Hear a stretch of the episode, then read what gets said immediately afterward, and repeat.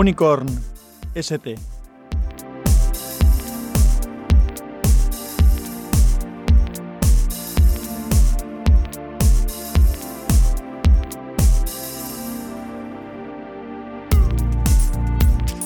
Hola, soy Sansa y este es el capítulo 33 de Unicorn ST. En este capítulo vamos a tratar nuevamente del tema de la automoción y de los motores, pero no voy a hablar yo solo. Eh, voy a reproducir el podcast que grabé el pasado lunes 10 de diciembre, he invitado en los lunes con Mosquetero Web. Pedro nos invitó a Carlos Castillo de Histo Racing y a mí a, grabar un capítulo que tituló Coches eléctricos de pila de hidrógeno y otros tipos. Bueno, más o menos ese es el título. Así que voy a, a reproducir tal cual el audio que Pedro me ha pasado amablemente. Lo podéis escuchar también en su podcast, que os recomiendo encarecidamente porque es muy interesante. Los lunes suele entrevistar a alguien. Esto fue un programa que debe hacer algún programa temático. En otros casos lo que hace es invitar a alguien y suele ser gente interesante. Además, eh, la entrevista la maneja muy bien Pedro. Y tanto los lunes eh, que suele hacer este tipo de cosas, o entrevistas o programas temáticos, como el resto de capítulos en los que suele hablar de tecnología, pero no siempre. Hay veces que nos habla de ajedrez o de unas otras cosas. Eh, si no conocéis el podcast, os lo recomiendo encarecidamente. Así que simplemente voy a, a dar paso al audio y tal cual se acabe, pues también pondré la cortinilla de salida. Y ya está, es un capítulo largo, es un capítulo de dos horas y pico, pero creo que es muy interesante porque eh, tocamos bastantes temas. Evidentemente no todo lo puedes ver, no se puede ver todo con profundidad, pero sí que se ven bastantes temas, un panorama un poco general de cómo están las cosas. Y bueno, ya hemos hablado aquí en Unicorn ST un par de veces de, este, de esta temática Así que en las notas del episodio pondré tanto el enlace al podcast de Mosquetero Web como al podcast de Racing, que también os recomiendo, como los capítulos previos que estaban un poco relacionados por si alguien quiere hacer un poco de recopilación y de repaso de, de los temas. Así que con el audio os dejo. Muchas gracias y hasta luego. Hola a todos, bienvenidos a un nuevo lunes con Mosquetero Web. Hoy tenemos un programa muy especial. Vamos a hablar de vehículos con todos los motores, tanto los que existen en la actualidad como los eléctricos, con pila de hidrógeno, otras tecnologías, futuro, normativas. Hablaremos de muchas cosas muy interesantes y para ello tenemos aquí a dos podcasters de renombre y con bueno, con muchas inquietudes en el mundo del podcasting, porque tienen varios podcasts cada uno y además participan en otros como invitados. Y bueno, una maravilla tenerlos aquí. Voy a empezar por Vicente, que no ha pasado por aquí, pero que ya le he engañado para que venga un día y le haga una entrevista. Muy buenas, Vicente. Hola, muy buenas noches, ¿qué tal? Muy bien, y también tenemos a Carlos. Hola, Carlos. Hola, un placer volver a estar aquí y bajarte la audiencia, Pedro. nada, nada, esto está disparado, tú no te preocupes, con esto ya estamos en competición con los grandes podcasts americanos, así que de aquí al estrellato. Bueno, Vicente, em, Vicente Sansaloni, eh, dinos un poco quién eres, cuáles son tus podcasts y ese tipo de cosillas. Bueno, pues eh, normalmente me llaman Sansa, que igual a alguien le suena más lo de Sansa que lo de Vicente Sansaloni. Siempre explico que no tiene nada que ver con Sansa Stark, tiene que ver con el Sansaloni. y, y, bueno, yo tengo dos podcasts, uno que se llama Unicorn ST y otro se llama Ya te digo. Los dos están juntos en un feed que se llama Podcastinando, o sea que lo más fácil es que busquéis Podcastinando y ahí están los dos juntos. Eh, ambos podcasts pertenecen a la red de sospechosos habituales porque yo soy uno de los miembros de, de Wintable.info desde hace bastantes años y, bueno, por ahí ando también. O sea que en esos tres sitios me podéis encontrar con normalidad. Y en Twitter como arroba sansatweet. Muy bien.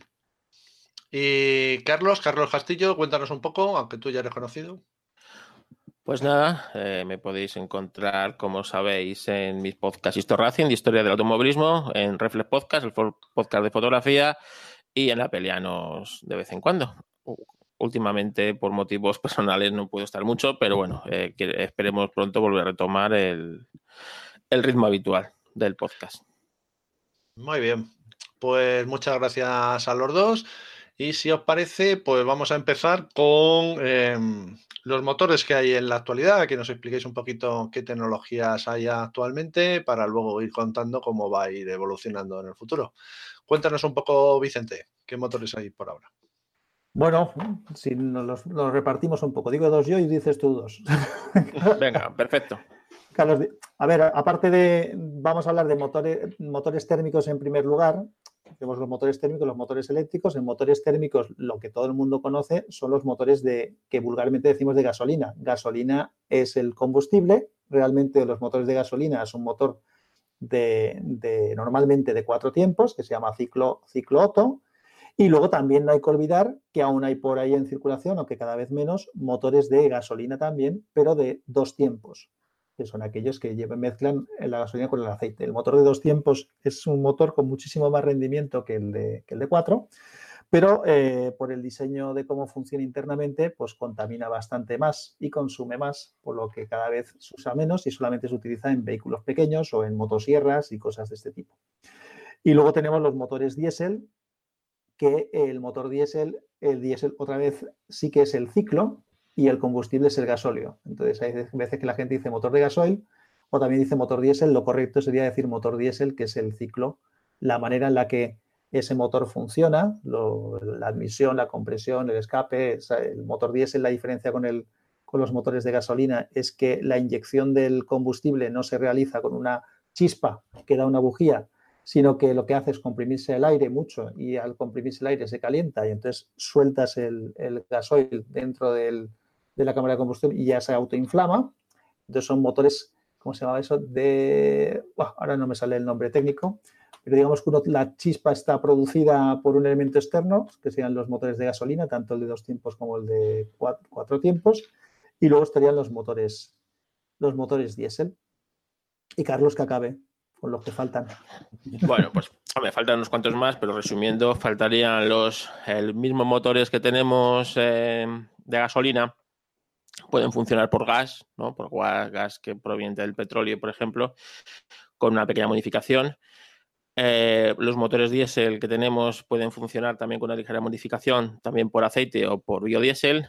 Y luego, pues tenemos los del gas comprimido, que en el fondo no dejan de ser motores de gasolina, también con una pequeña modificación y, de gas comprimido. Eso serían, yo creo que los motores, digamos, térmicos o de combustión más eh, utilizados. Sí, luego hay, luego hay, rarezas como el motor rotativo, que es también que alguno seguro que ha oído hablar de lo que se llama motor Wankel, es un tipo de motor que funciona un poco distinto, sigue siendo motor de, combustión interna que normalmente funcionan con gasolina, pero tienen un, ciclo un poquito diferente. Luego hablaremos algo de, alguna posibilidad con estos motores. Vale, entonces em, yo que soy muy profano en la materia, intentaré ir sacando mis propias conclusiones. Entiendo que los motores térmicos son motores de combustión y lo que estamos quemando son combustibles fósiles, que son los que emiten CO2, ¿no? ¿O estoy equivocado? Es así. Zumo de dinosaurio consumen. Así es. Además, hay otra cosa, no hace mucho grabé yo un podcast y justamente hablaba de eso, eh, un motor térmico, como está realizando una combustión, la combustión es un elemento en el que se degrada la energía. Por lo tanto, los rendimientos de un motor térmico siempre van a ser bastante bajos. En el mejor de los casos, pues a lo mejor se podría llegar a un 40, un 50%, un 60%, pero no, puedes llegar a rendimientos muy, muy, muy, muy altos ni, cerca de, de, uno, cosa que, por ejemplo, cuando hablemos de motor eléctrico, sí que se puede conseguir. Ajá. Muy bien, o sea que no solo quemamos sino que además quemamos mal. Sí, es un motor que tiene eh, poco rendimiento, porque además luego tiene unas pérdidas mecánicas importantes, eh, porque exceptando el Wankel que he dicho antes, que es un motor en el que el movimiento que se genera ya es un giro, que es el que vas a aprovechar, todos los otros motores lo que tenemos es un movimiento lineal. Estás moviendo un pistón arriba y abajo. Ese pistón arriba y abajo con la famosa biela manivela se transforma en un movimiento de giro. Entonces ahí hay unas pérdidas mecánicas también que, hay que considerar. Hay pérdidas térmicas, porque como lo que estamos haciendo es realizar una combustión térmica a alta temperatura, pues tenemos pérdidas por calor. Esas pérdidas por calor hace años, cuando se hablaba de evolucionar los motores térmicos, eh, una de las cosas de las que se, se, apuntaba era en utilizar, aparte de mejorar la electrónica, que eso sí que se ha hecho mucho, se hablaba de usar motores adiabáticos. Un motor adiabático es un motor que está tan aislado que apenas tiene pérdidas térmicas, con lo cual se aprovecharía más dentro de lo que se puede aprovechar eh, la combustión. No creo que lleguemos a verlos ya, porque probablemente cada vez veremos menos motores térmicos. Pero una cosa sí que me gustaría a mí añadir. Eh, una de las maravillas que no hay que perder de vista y que luego veremos que, tiene su importancia de, los vehículos con motor de combustión interna es que son unos equipos que son prácticamente autónomos. Es decir, tú le metes un combustible, que es una cosa que puedes realizar en muy poco tiempo. Todo el mundo sabéis lo que es repostar en una gasolinera, eso se hace en poco tiempo. Ese combustible te dura una cantidad, en muchos casos importante, de, kilómetros y en todo ese proceso el vehículo es absolutamente autónomo. Se genera su energía para moverse se genera la electricidad para mm, equipar y mover todos los equipos eléctricos o electrónicos que disponga el coche, pues el aire acondicionado, las luces, la bocina, la radio, etcétera. Entonces, eso no hay que olvidarlo y no hay que despreciarlo. Es decir, hasta la fecha, lo que nos han proporcionado este tipo de motores es mm, pues, lo que todos conocemos, una movilidad y esa capacidad de funcionar por sí mismos y autogenerarse la energía, que eso no, es una tontería. Carlos, ¿algo que comentar? No, es, correcto. Tú date cuenta que cuanto más complicación mecánica tenga un motor, más pérdidas va a tener por rozamientos, que te pierdes temperatura. Eh, date cuenta que la misma, en la misma explosión del motor, por los gases pierdes calor, ¿sabes? O sea que realmente son motores muy ineficientes. Ajá. Muy bien. Bueno, pues si, os parece, nos metemos ya con los motores eléctricos, con cómo funciona un, motor eléctrico. ¿Quién le da? Carlos, porque yo he hablado mucho ya. Bueno, pues el motor, el coche eléctrico, aunque no lo creáis, tiene más de 100 años, ¿vale? Lo que pasa parece que es un invento modernísimo de, de las nuevas eh, de los últimos 10 años, 10, 20 años, pero realmente en el inicio del, del automóvil eh, se crearon motores de combustión y se crearon, ya existía el motor eléctrico, que se genera, pues bueno, pues al paso de, una corriente eléctrica por unas bobinas, se crean unos campos eléctricos que estos eh, interactúan entre sí y hacen girar un, rotor.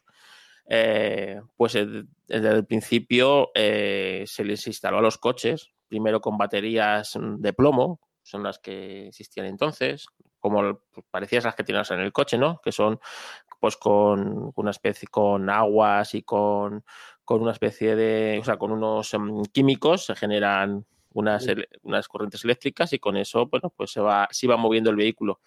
¿Qué pasó? Pues que evidentemente eh, el recargar estas baterías, como a día de hoy, es muy costoso en tiempo más que en otra cosa y la facilidad de echar gasolina es lo que ha facilitado o lo que ha mm, lo que fomentó en su día que la industria se, se decantara por los coches de, combustión y no por el eléctrico. Y realmente el eléctrico prácticamente se llegó a abandonar eh, a los pocos años, pues yo creo en 1910, 1920 ya apenas existían coches eléctricos que no fueran eh, meros eh, proyectos ¿no? o estudios de, cómo llevarlo a cabo. A partir de que empezamos a tener un poco de conciencia ecológica de que se iba a acabar el petróleo, porque yo de, se iba a acabar el petróleo en pocos años y ahí seguimos y cada vez nos queda más petróleo, parece, pero no, el petróleo es algo finito, sabemos. Entonces, eh, el coche eléctrico ha ido avanzando, pero en el fondo el funcionamiento es el mismo, es un motor eléctrico y una batería. ¿Dónde podemos eh, avanzar? En el tema de la batería, porque el motor, en el fondo, un motor eléctrico, al contrario que un motor térmico, es un motor muy eficiente y, es un motor que tiene, eh, que me corrija eh, Vicente, puede tener un 80 o 90% de eficiencia el motor eléctrico. Sí, el rendimiento de un motor eléctrico puede estar cerca de uno en algunos casos. En algunos casos, ¿no? Pero bueno, muy, eficientes. En un vehículo vamos a ver que, tiene otras pérdidas aparte de... Claro. El, binomio vehículo, o sea, motor-vehículo ya tiene un, rendimiento menor. Pero vamos, comparado con el motor, con el coche térmico, el, eh, es, abismal ¿no? el, rendimiento que, se produce. Sí, de, hecho, me gustaría hacer... Espera, Vicente. Ah, vale, perdón. Porque estáis hablando todo el rato de rendimiento y habrá gente, supongo, que no entienda qué es el rendimiento. Entiendo que el rendimiento es que por cada cada unidad de energía que le metes al coche, en este caso de forma, en forma de combustible, si tiene un rendimiento al 50%, pues te da media unidad de energía y el motor eléctrico pues te da más o menos la misma, ¿no? Exacto, esa, es la idea. El, matiz que iba a hacer, que también es importante, es que el, el vehículo eléctrico, como comentaba Carlos, no solamente es que históricamente hace años existía ya y que no se ha estado usando, sino que realmente se usa una burrada lo usamos todos los días millones y millones de personas.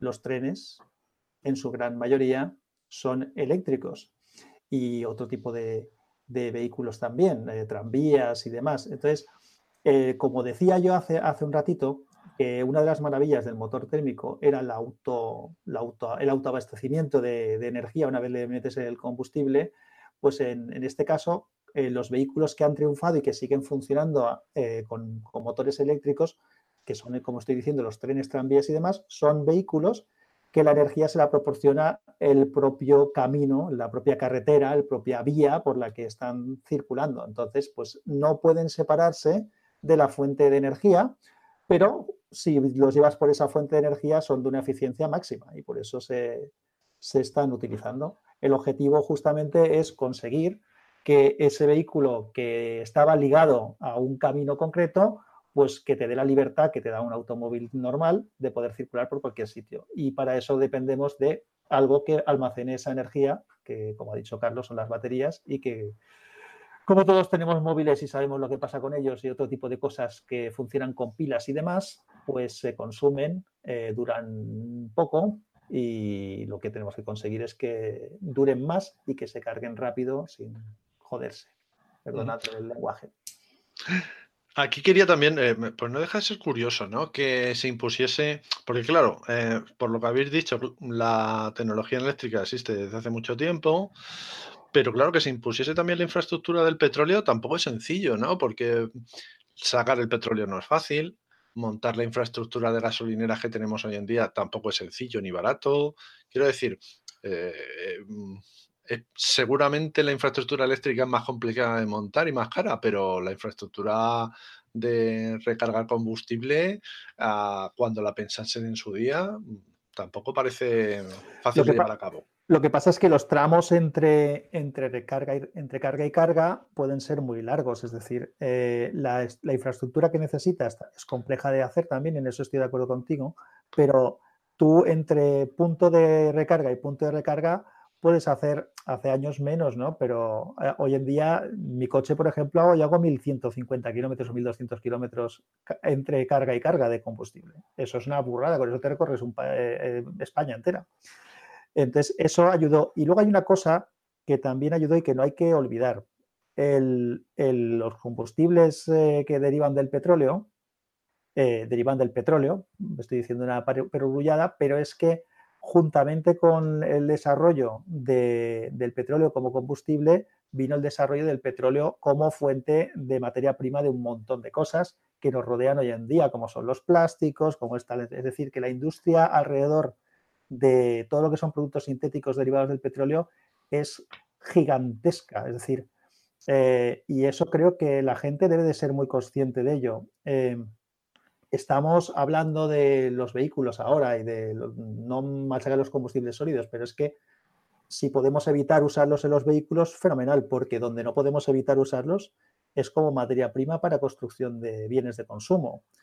Por mucho que los plásticos. Exacto, es que eso, eso no lo podemos quitar.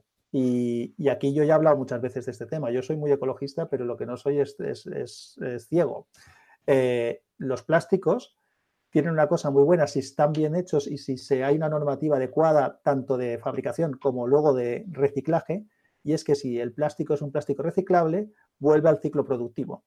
Y eso eh, lo, que hay que, lo que habría que hacer conjuntamente con todas las, las, políticas medioambientales que vamos a hablar a nivel de automóviles es paralelamente tener unas políticas de reciclaje que no se queden en boquilla, que no se queden en poner una etiqueta en un vehículo, en un, en un dispositivo que se ha fabricado y que sea reciclable, sino que realmente se ejecute ese reciclaje. Y ahí tienen mucho que decir los, los gobiernos. ¿eh?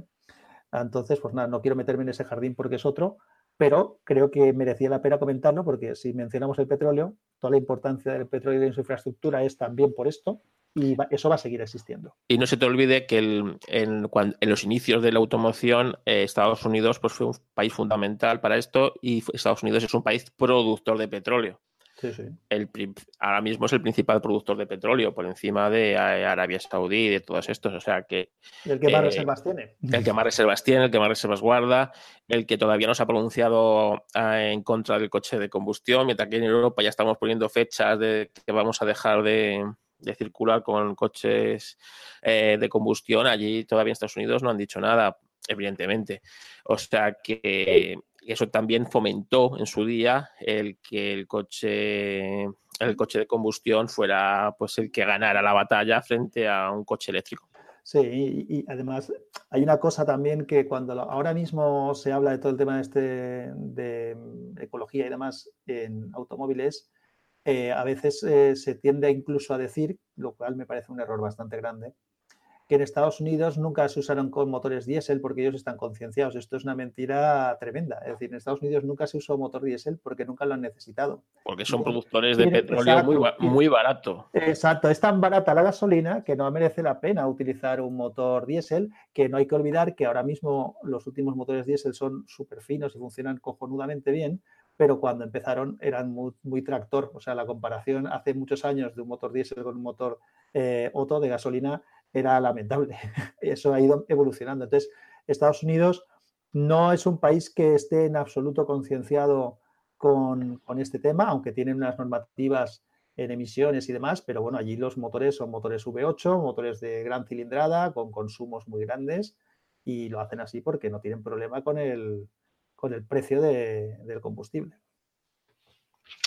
Pues aquí quería aportaros yo un datillo ya que hablábamos de la industria del petróleo, la industria, y subrayo la de industria como sector productivo que más empleo genera en España, es la industria química. Tú eres químico, además. Efectivamente, por eso lo digo. Y dentro de la industria química, la industria del petróleo es la que más porcentaje tiene. O sea que si desaparece, queremos quitar lo que es la industria del petróleo en España, mucha gente se va a la calle. O sea, que, toda moneda tiene dos caras, que parece que ahora el petróleo y los plásticos son el demonio. Exacto. Y bueno, pues. Pero tú ten en cuenta, Pedro, que esta no tiene dos caras, tiene tres o cuatro, ¿eh? porque el Estado saca una cantidad ingentes de, de impuestos. De impuestos directos o sea, que son, se llaman indirectos, ¿vale? Pero son directos del petróleo, del, y de cada vez que tú vas a la gasolinera a poner eh, gasolina, el 70% de lo que pones va directamente a las arcas del Estado. Si esto desaparece, el Estado se tiene que financiar de otras maneras. Efectivamente, y desaparecen servicios sociales, pensiones, eh, educación. ya, se está hablando de, convertir autopista, autovías no de pago en autovías, en autopistas de, pago. del pago para coches contaminantes, que etcétera, etcétera, etcétera. Justamente esos coches que son los que sí que les dan los impuestos que ellos quieren. En fin. Sí, es lo que pasa cuando legislas eh, sin tener en cuenta todos los factores, ¿no? Y, bueno, como parece que 20 años queda mucho, pero realmente no queda tanto. Bueno, quería haceros una pregunta un poco más técnica, al hilo de lo que habéis comentado de los primeros motores diésel y tal. ¿Por qué vibra más un coche con un motor diésel que uno con un motor gasolina? Porque el esfuerzo al que está sometido es mucho más alto. Y el, motor diésel eh, lo que hace es que, como, he explicado antes, bueno, he explicado, he contado, no, no he explicado. El motor diésel comprime aire y lo comprime muchísimo. La relación de compresión de un motor de diésel es enorme. Entonces, 20, a 1. Exacto, es una barbaridad. Entonces, 20 a 1 quiere decir que, de un volumen de 20 lo reduces, o sea, te queda uno solo. 19 veces.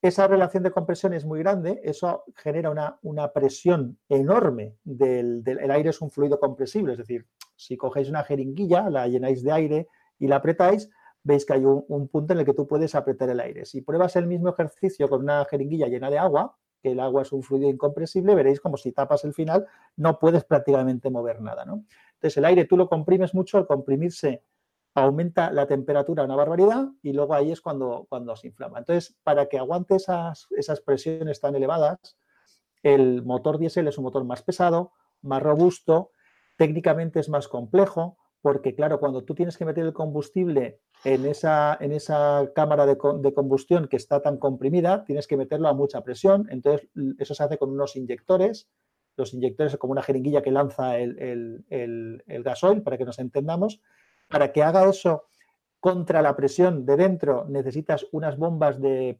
inyección del gasoil que también tienen mucha presión, es decir, técnicamente es complejo. Si tú desmontas un motor diésel y empiezas a mirar los elementos internos, eh, los mecanizados son exquisitos, son, son motores complicados. Tú preguntabas por lo de la vibración.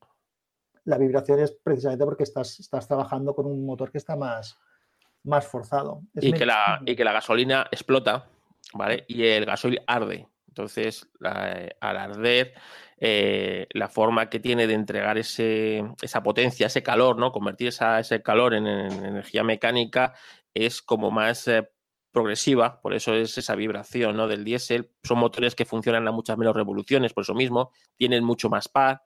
Y bueno, pues eso es ese traqueteo que tiene de, todos esos componentes que necesita para, poder inyectar el gasoil en, ese aire tan comprimido y que, y que arda, ¿no? Y, y, han mejorado un montón, ¿eh? O sea, un motor diésel de hoy en día es una maravilla. O sea, no, notas mucho, eh, eh, se notan muy poco las vibraciones. Y, lo que estaba comentando Carlos de, y decía yo al principio, el ciclo diésel es mucho más eficiente que el ciclo gasolina. Es decir, por eso consumen menos los motores diésel.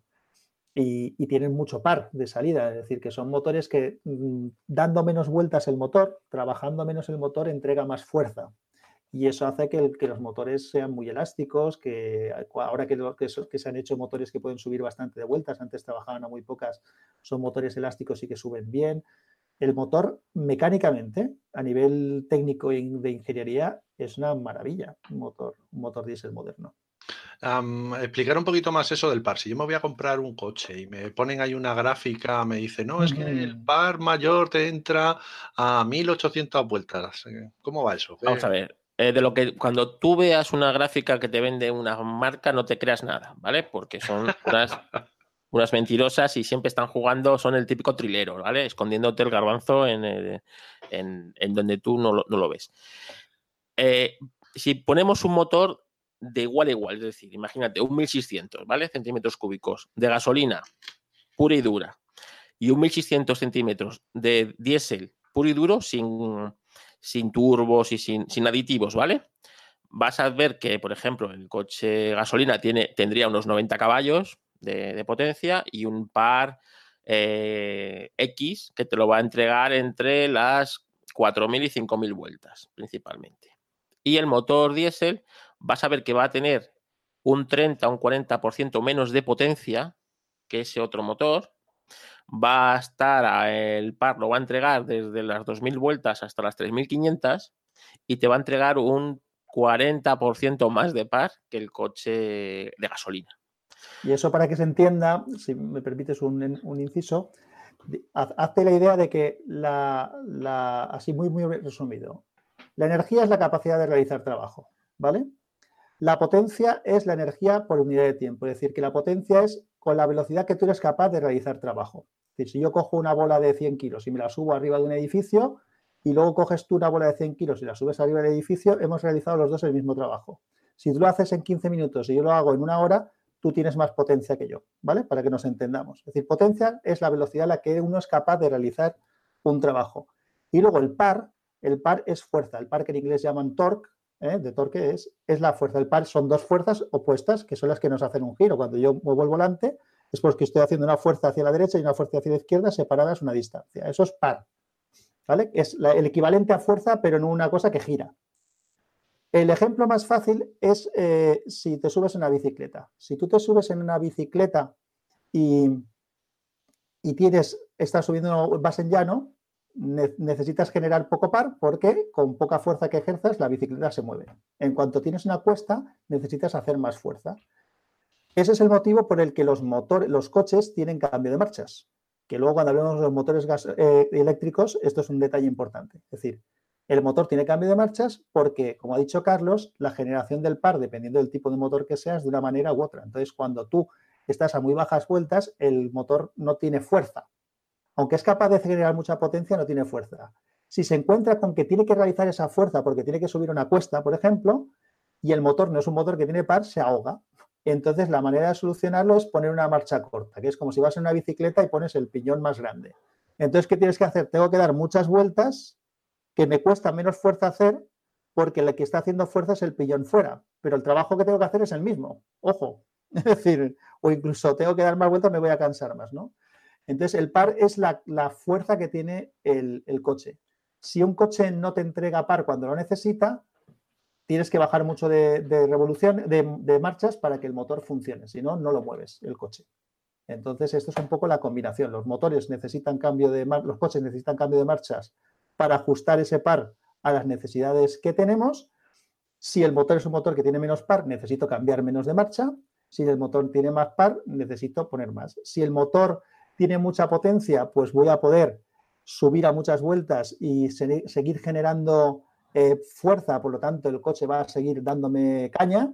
Y si el motor no puede, no tiene tanta potencia, pues llegará un momento en el que, en el que se quedará ahí, de ahí no, no pasará. Sé que es un poco complicado, pero un poco que os quedéis con esa idea de Energía, potencia es la velocidad en la que genero ese, trabajo, esa energía, y el par es la fuerza, que la voy a necesitar y que se la doy o con el cambio de marchas o me la da el propio motor porque es capaz de hacerlo. Un motor con mucho par es lo que se llama un motor elástico, que todos los que conducís sabréis lo que es, es decir, tú vas con un motor, con un coche en quinta, tienes un camión delante, bajas la velocidad de 120, te pones a 80 o a 70 y quieres adelantar el camión.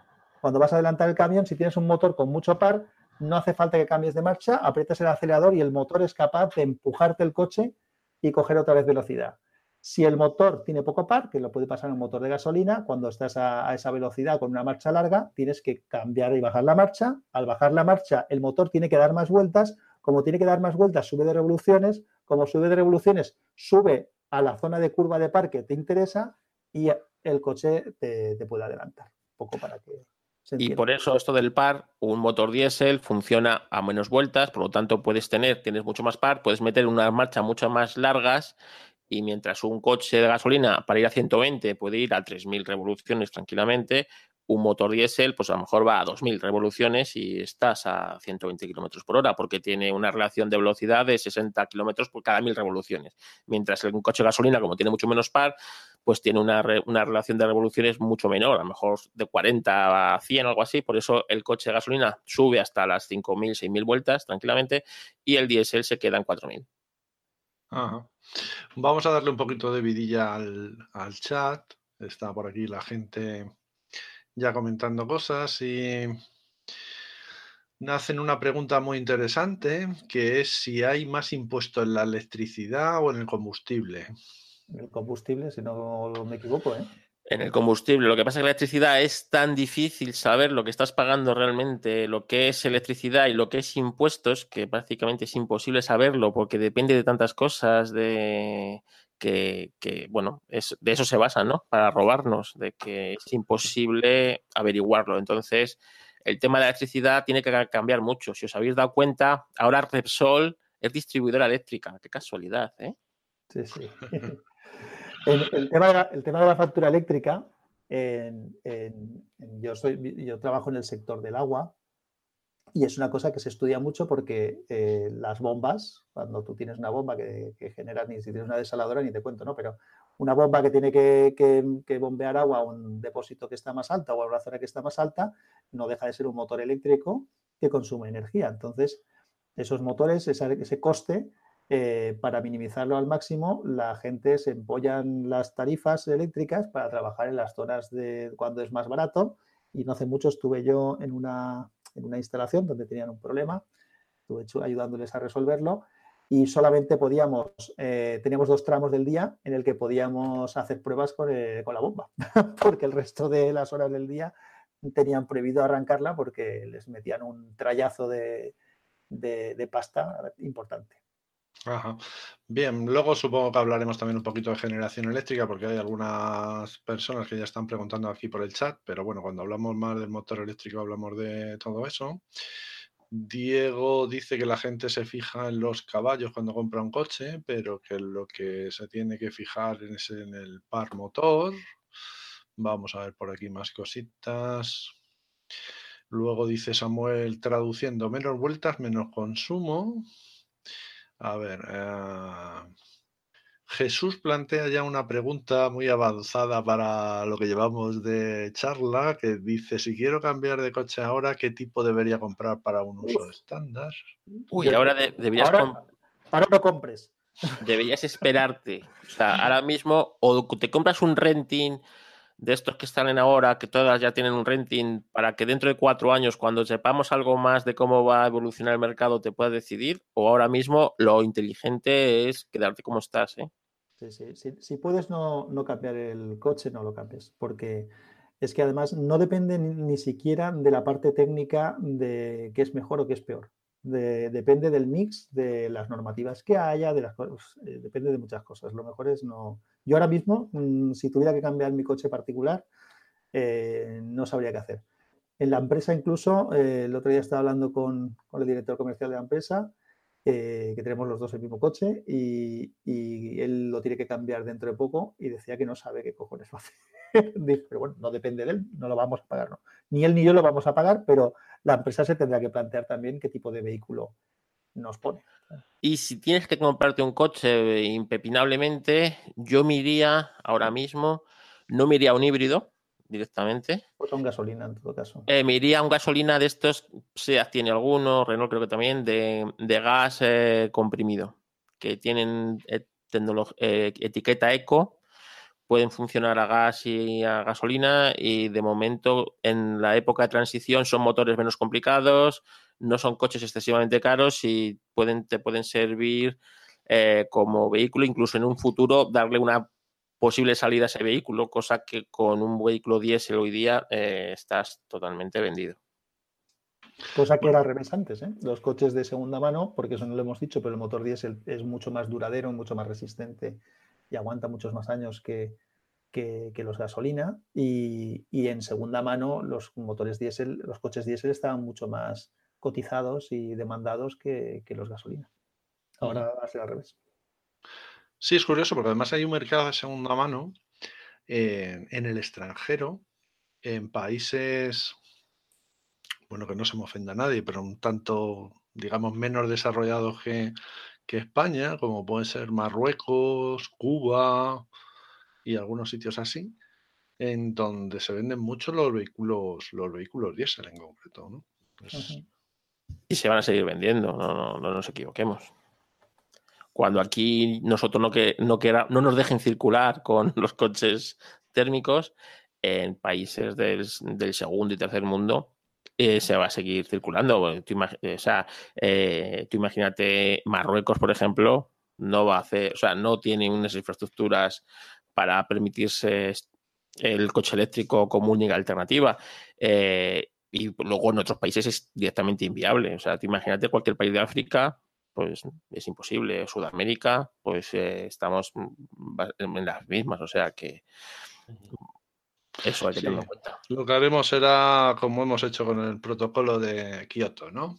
Que es que en Occidente no nos voy el cambio climático, el CO2, qué malo es. venga, vamos a llegar a un acuerdo y entonces se hacen cuotas por los países de CO2 y lo que hacemos es le compramos la cuota a países que no producen CO2 porque no tienen ni coches, ni industria, ni nada de nada y, y, así yo puedo gastar más. O sea... Lo que hacen es engañarnos directamente nuestros gobernantes e intentar eh, aprovecharse de nuestras ignorancias y de, y de estas cosas pues para tomarnos el pelo. Y luego es que ellos resulta que no son tan listos como parecen y, y vamos a ver, España es un país que produce eh, la industria automotriz española es fortísima. Eh, todas las grandes marcas tienen fábrica aquí, ¿sabes? Eh, o sea, plantear de estas cosas así alegremente es un poco frívolo, ¿no? Sin, vale que son normativas europeas y que Europa nos marca unas pautas, pero esto hay que estudiarlo mucho. En Europa, ¿quién manda? Francia y Alemania. ¿Quiénes son los que producen los principales coches en el mundo? Francia. Francia, y Alemania. Francia y, Alemania. De hecho, este, eh, todos estos cambios mm, no se pueden dar sin, sin, contar con la industria, porque la industria te tiene que respaldar. Tú no puedes hacer una normativa que te diga que todos tus vehículos tienen que ser de un tipo determinado cuando no va a haber parque ni infraestructura para ese tipo de vehículos. Entonces, la, la industria tiene que funcionar y no olvidemos que eh, claro, aquí dirá la gente, dirá, no, la, economía, la pasta, el capitalismo, todo lo que queráis, todo lo que queráis. Es decir, pero eh, como tú has dicho hace un rato, Pedro, eh, los sectores industriales mueven a mucha gente. El sector automovilista, como ha dicho Carlos, es importantísimo. Es tan importante que todo el mundo sabéis que cuando cualquier empresa eh, plantea hacer cualquier tipo de gestión de reducción o de plantilla, se llega a acuerdos mm, ventajosos para esa empresa con los gobiernos locales de la zona. Yo vivo, yo vivo en Valencia y aquí está la Ford. Si la Ford se le ocurre decir que va a quitar la producción del Ford Fiesta o del no sé qué y se la va a llevar no sé dónde, el Estado interviene ahí ¿eh? para que no suceda eso, para que se quede esa producción en España, para que, para que la gente que, que da trabajo todo eso no deje de tenerlo, porque no es solamente la Ford o la Opel o la Seat o la Volkswagen o la que sea, eh, es toda la industria que hay alrededor eh, que, que, es enorme, que es enorme, o sea, es un sector que mueve muchísimo, muchísimo, muchísima economía. No, no, tengo los datos exactos, igual Carlos sí que los tiene, pero, pero la, la, parte en la que incide la economía de este sector, en la economía de todo el país, eh, no es moco de pavo. ¿eh? Es muchísimo. Y luego es que no es tan fácil como decir, vale, dejamos de fabricar, eh, por ejemplo, pongo el ejemplo de la Renault, que todo el mundo conoce la, la marca.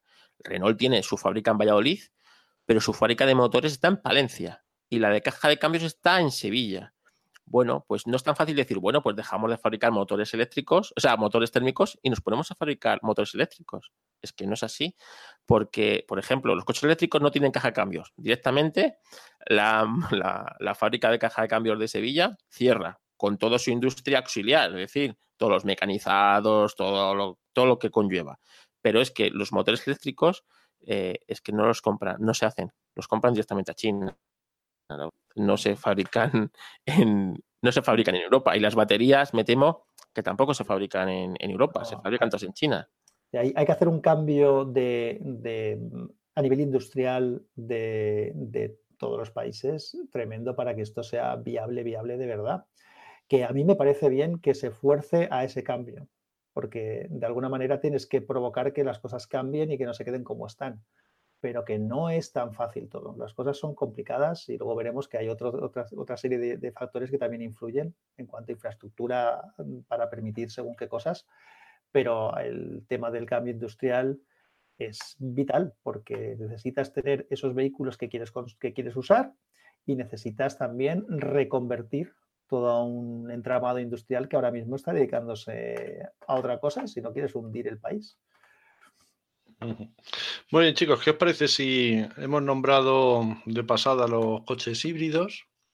¿Qué os parece si nos contáis un poco qué es un coche híbrido para meternos luego ya de lleno con los eléctricos? El híbrido para ti, luego hablo yo del de hidrógeno. Carlos.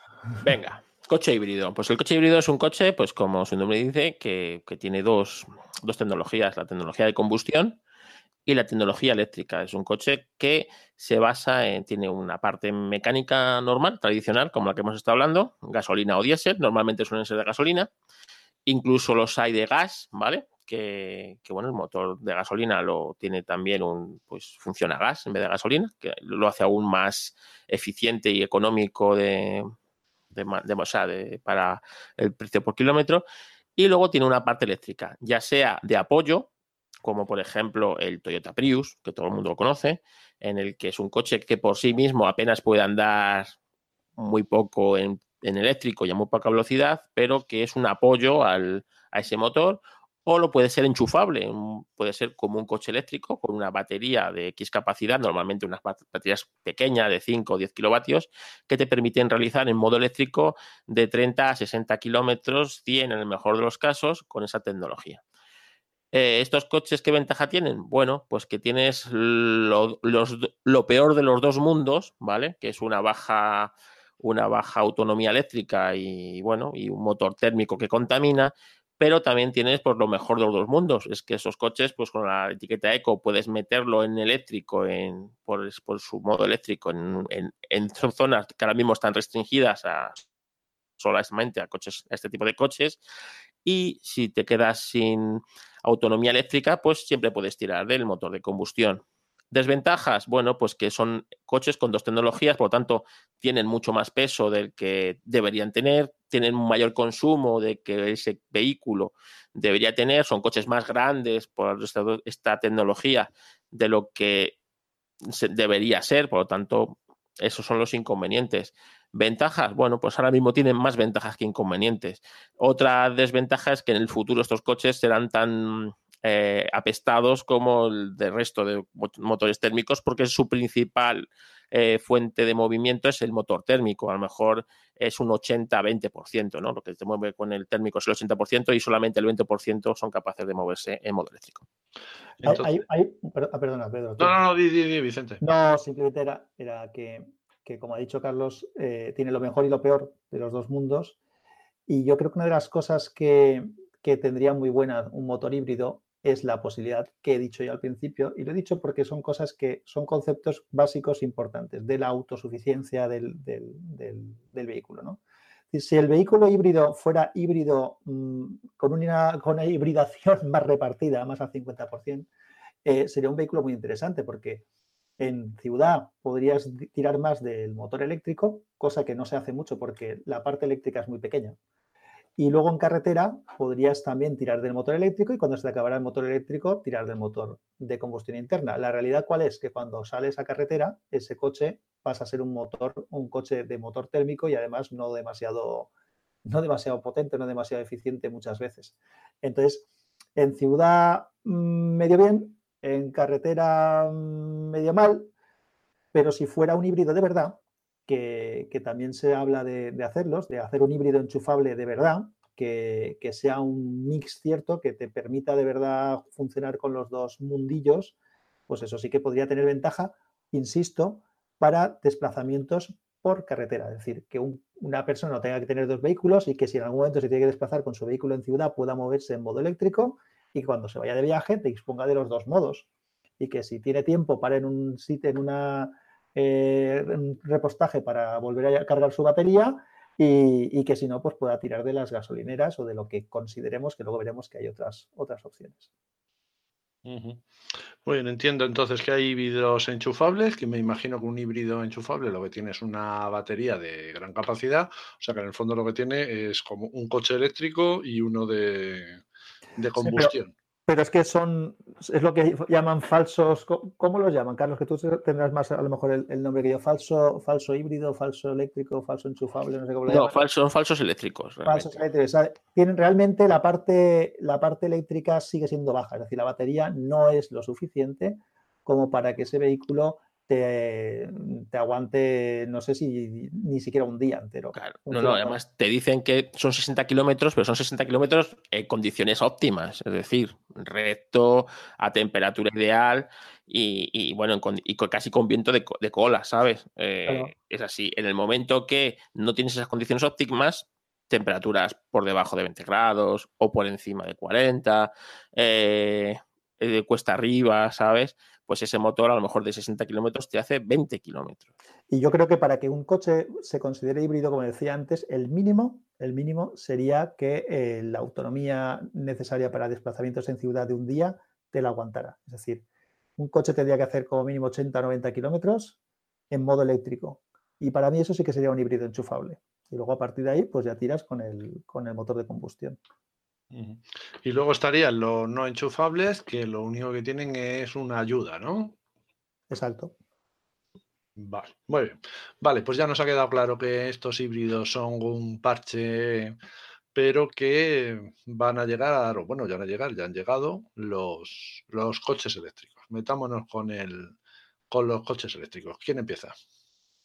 Hemos hablado ya del motor eléctrico hace un ratito, ¿no? Sí, sí, sí, pero un poco mm, que nos digáis cómo van evolucionando, ¿no? Esto que va llegando, que bueno, cómo van las baterías. Para que el, que vamos, se ponga un poco en contexto, el motor eléctrico es igual que un coche normal, con sus cuatro ruedas, sus puertas, todos los sistemas pasivos de, de protección hacia las personas, pero en vez de tener un motor de combustión, le vamos a poner un motor eléctrico y por debajo del coche vamos a llenarlo de baterías para alimentar ese motor. Vamos a hacer que, por ejemplo, para recargar esas baterías, vamos a ponerle un enchufe, ¿vale? Para enchufarlo a, la luz. Y también vamos a, proporcionarle pues, elementos de recarga mm, activos, ¿no? Por ejemplo, la frenada regenerativa, es decir, que el motor, ah, cuando está frenando, pues si se pone a girar, o sea, cuando tú estás frenando, el motor gira, pues ese giro eh, va a producir electricidad. Tú sabes que un motor y un generador es lo mismo, un motor y un generador eléctrico es lo mismo. Si le metes electricidad, va a girar, pero si tú le giras mecánicamente al motor, por donde tenías que meterle electricidad, te va a sacar electricidad, ¿no? Pues esto es lo mismo, si con la inercia del coche ese motor gira sin necesidad de electricidad, va a producir electricidad con eso vamos a ir cargando las baterías y vamos a ir ganando un poquito de autonomía, ¿no? Eh, eh, básicamente eso es un coche eléctrico, son coches muy sencillos mecánicamente hablando en comparación a lo que tenemos hoy día, o sea, es un motor eléctrico que como os digo, una lavadora, cualquier electrodoméstico de vuestra casa tiene un motor básicamente igual y, una batería y no tiene y no tiene más. Y un acelerador que es un potenciómetro, que es más electricidad, menos electricidad, pues anda más, anda menos, ya está, no tiene más el motor, en coche eléctrico. Hay una cosa muy importante que hemos avanzado antes y es que el par motor de un motor eléctrico es bestial, ¿vale? Y que normalmente no necesitan ni siquiera cambio de marchas. O sea, la parte esa de conversión mecánica que teníamos que hacer para adaptar lo que es capaz de hacer el motor térmico a las ruedas, que es las que tiene que generar la fuerza, en el motor eléctrico es mucho más elástico, de manera que se puede funcionar. De hecho, en términos, en términos del sector eh, automovilístico, cuando eh, estás intentando definir un motor que tiene una gran capacidad de recuperación y tal, dices que es un motor, hace años decíamos, es un motor con una respuesta eléctrica. ¿Por qué? Por, ese, por, esa, por esa capacidad que tienen.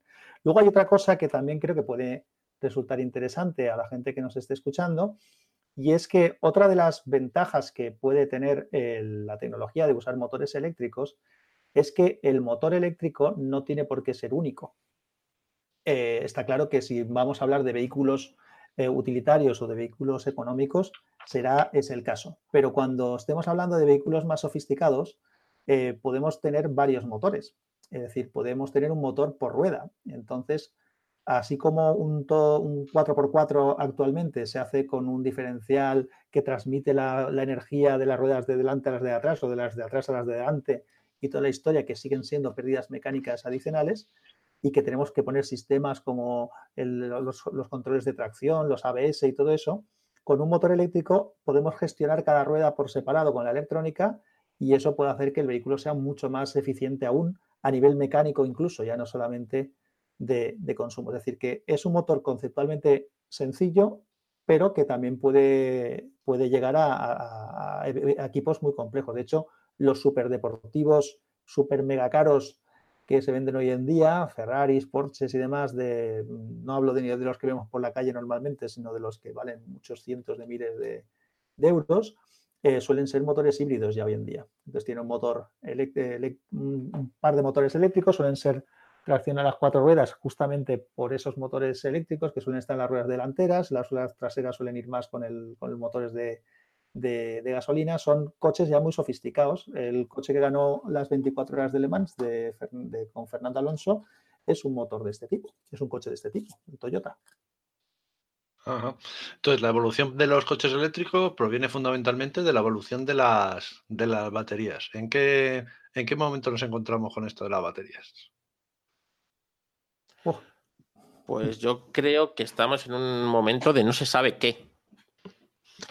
Porque el tema de estas baterías es que ahora mismo tienen la potencia necesaria para mover el vehículo, pero los tiempos de carga no son tan rápidos como deberían y resulta que cuando las cargamos rápidamente, por ejemplo, el Tesla puede cargar las baterías al 80%, creo que en media hora, eh, con los superchargers estos que tiene Tesla, esas baterías realmente están sufriendo un daño. Entonces, eh, pues como los móviles, si los cargas, si utilizas la carga rápida de tu móvil constantemente, la batería te va a durar mucho menos de lo que te debería durar. Y estamos hablando que en un móvil la, eh, la batería nos viene durando en condiciones más o menos óptimas dos años. En un móvil, bueno, cambiar la batería pueden ser 80, 50, 80 euros, ¿no? En un vehículo estamos hablando de, de mucho dinero. Es casi, es una enorme no sé exactamente la proporción del valor de un vehículo eléctrico, pero la batería es una parte muy importante del coste del vehículo. Y si nos vamos a, coches como los Tesla o demás, eh, que, encima la batería creo que no es ni tuya. Sí, sí, no. En, Renault también. El Zoe, por ejemplo, la batería es alquilada. Si, si la quieres tuya en propiedad, son 10.000 euros de batería. Para un Renault Zoe que no deja ser un Clio eléctrico para que os hagáis una idea. Mm. Luego hay otra cosa que también, que también es compleja, que no nos podemos meter con este tema, entiendo, pero que, es importante que la gente lo sepa también, y es que ese enchufe de que comentaba Carlos, que necesita el vehículo para, para cargar esas baterías, tiene que tener una serie de características, hay unas normativas, pero como en todo, no hay un único estándar, hay varios estándares. Entonces, eh, para que uno se plantee hoy por hoy el ponerse a viajar con un vehículo eléctrico tiene que comprar además una serie de, de, adaptadores. ¿Os suena esto? sí, sí, sí, sí, Pero son más caros que los del móvil, ¿eh? y, y, joder, y lo que ocupan, macho, porque eh, la gente que tiene coches eléctricos llevan el maletero, que sin el cable para el, no sé qué, el cable, y claro, cada cable ocupa varios metros porque para estar seguro de que te va a llegar el cable para cargar el coche y no sé qué, no sé cuándo, y lleva ahí, bueno, es que parece una, una eléctrica casi eso, más que un maletero de coche. Hay gente que los ha sacado en la tele y digo, hostia, macho. Muy bien, ¿qué parece? Nos vamos a meter en un... Bueno, antes de eso, eh, entonces hablábamos de baterías. Bueno, eh, lo bueno que tienen las baterías es que el precio de las baterías está bajando todos los años en torno a entre el 20 y el 40%. Entonces, en breve se supone que tendrán unos precios mucho más asequibles. Vamos a suponer que eh, hemos pasado el problema de las baterías, que ya eh, tenemos baterías baratas, que tenemos baterías que se cargan de una forma, vamos a poner, relativamente rápida, que ha mejorado un poco. Aún así, seguimos teniendo problemas de infraestructura, de las famosas electrolineras y de generación eléctrica. Sí, aparte, aparte de que lo de las baterías eh, que comentas tú, eh, luego hay que tener en cuenta que puede llegar un momento en el que la demanda de materias primas necesarias para la batería, como pueda ser el litio, pues puede eh, dispararse, como ha pasado con el petróleo, que todos sabemos lo que han sido las, las, crisis y las fluctuaciones, pues aquí también puede pasar exactamente lo mismo. Es decir, que, esa tendencia a la baja del precio de las baterías, ya veremos qué pasa. Cuando sobre todo no hay una demanda de coches eléctricos a tutiplén, como se supone que va a haber, ¿sabes? Y ahora mismo mm, el coche eléctrico es despreciable lo que en, en el parque móvil, ¿no? En cambio, imagínate que el, 50% del parque móvil sea eléctrico. a nivel europeo, ya no solo de España, que España en el fondo es un país pequeño. Eso suponen muchísimos miles de baterías, de millones, muchísimo de materia prima y las baterías estas, como os he dicho, se tienen una vida limitada, por lo tanto hay que eh, seguir fabricando baterías. vamos a crear una burbuja como la del petróleo con el tema de las baterías y extraer todas estas materias primas, eh, eso es más CO2 a la atmósfera, o sea que la batería no, no viene del... es la perla, ¿no? Exactamente, no, no, exactamente, o sea, todo esto hay que tenerlo en cuenta a la hora de, de lo que estamos hablando, es decir, de este cambio tecnológico tan brutal por el, nuestro bien, y yo estoy de acuerdo en el que eh, hay que empezar a pensar en otras alternativas de transporte que no se basen en, quemar petróleo. Hay una cosa que, como anécdota quería comentar porque no he encontrado, yo tengo por ahí alguna revista de hace tiempo, tanto de automóviles como, algún muy interesante de hace años, en los que cuando se hablaba de esto, cuando se hablaba de, esta situación en la que estamos yendo nosotros ya, que la estamos viendo, casi tocando, de ir transformando el parque, eh, se tenía ya claro que el tema de las baterías iba a ser un problema. Eh, fijaos que no se pensaba que íbamos a hacer magia en, estas épocas. Y entonces, una de las cosas que se planteaban era eh, estaciones de sustitución de batería. Es decir, que tú llegabas con el vehículo y en vez de cargar tu batería, lo que hacías era sustituir una batería por una nueva ya cargada. Eso sería mucho más eficiente, resolvería el problema de, la velocidad de carga y, no sé, porque realmente no he leído al respecto demasiado últimamente, no sé si es algo que se contempla, no se contempla, pero parece ser, por cómo se está moviendo el sector, que de momento no. Y podría ser una posible alternativa, dado que incluso, como estábamos comentando, en algunos casos la batería no es ni tuya, ¿no? Entonces, es un, un mercado que podía eh, negociarse entre los fabricantes de vehículos, los fabricantes de baterías y los de las estaciones de servicio. Eso no solo se plantea para el coche de hidrógeno, porque yo uso a pila de hidrógeno, entonces, pero para el coche eléctrico puro, ahora mismo el cambio de baterías, también en el, en el modo que está construido el coche, es que no es. No, porque ocupan, ocupan una gran cantidad del, coche. pero, pero podía haber una zona donde sí que tuvieras una pila principal que te, te permitirá tirar, no lo sé. No lo sé, la verdad es que es algo que se hablaba y, no, y no se ha vuelto a, mover mucho. Mm. ¿Quieres que hablemos de lo de la pila combustible de los vehículos de hidrógeno antes de volver otra vez al a la infraestructura y demás? ¿O sí, sí, sí, sí.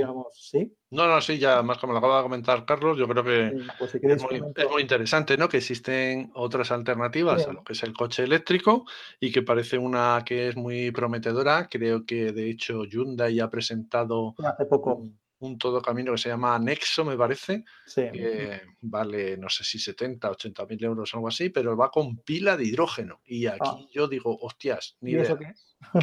Os explico muy rápido. A ver, lo primero, el hidrógeno es el elemento químico más abundante del planeta, ¿vale? Pero tiene un problema. Y es que no lo encontramos eh, en su estado natural. En estado natural no encontramos hidrógeno. Esto lo sabes tú igual de bien que yo, que eres, que eres químico, ¿vale? Entonces lo tenemos que extraer se puede extraer o de tema de hidrocarburos, con lo cual mal vamos, o por una cosa que todo el mundo ha estudiado de pequeño, que es la, la electrolisis, es decir, tú el agua la sometes a un campo eléctrico y descompones el agua que es H2O, dos moléculas de hidrógeno y una de oxígeno, pero eh, sí, en hidrógeno y oxígeno.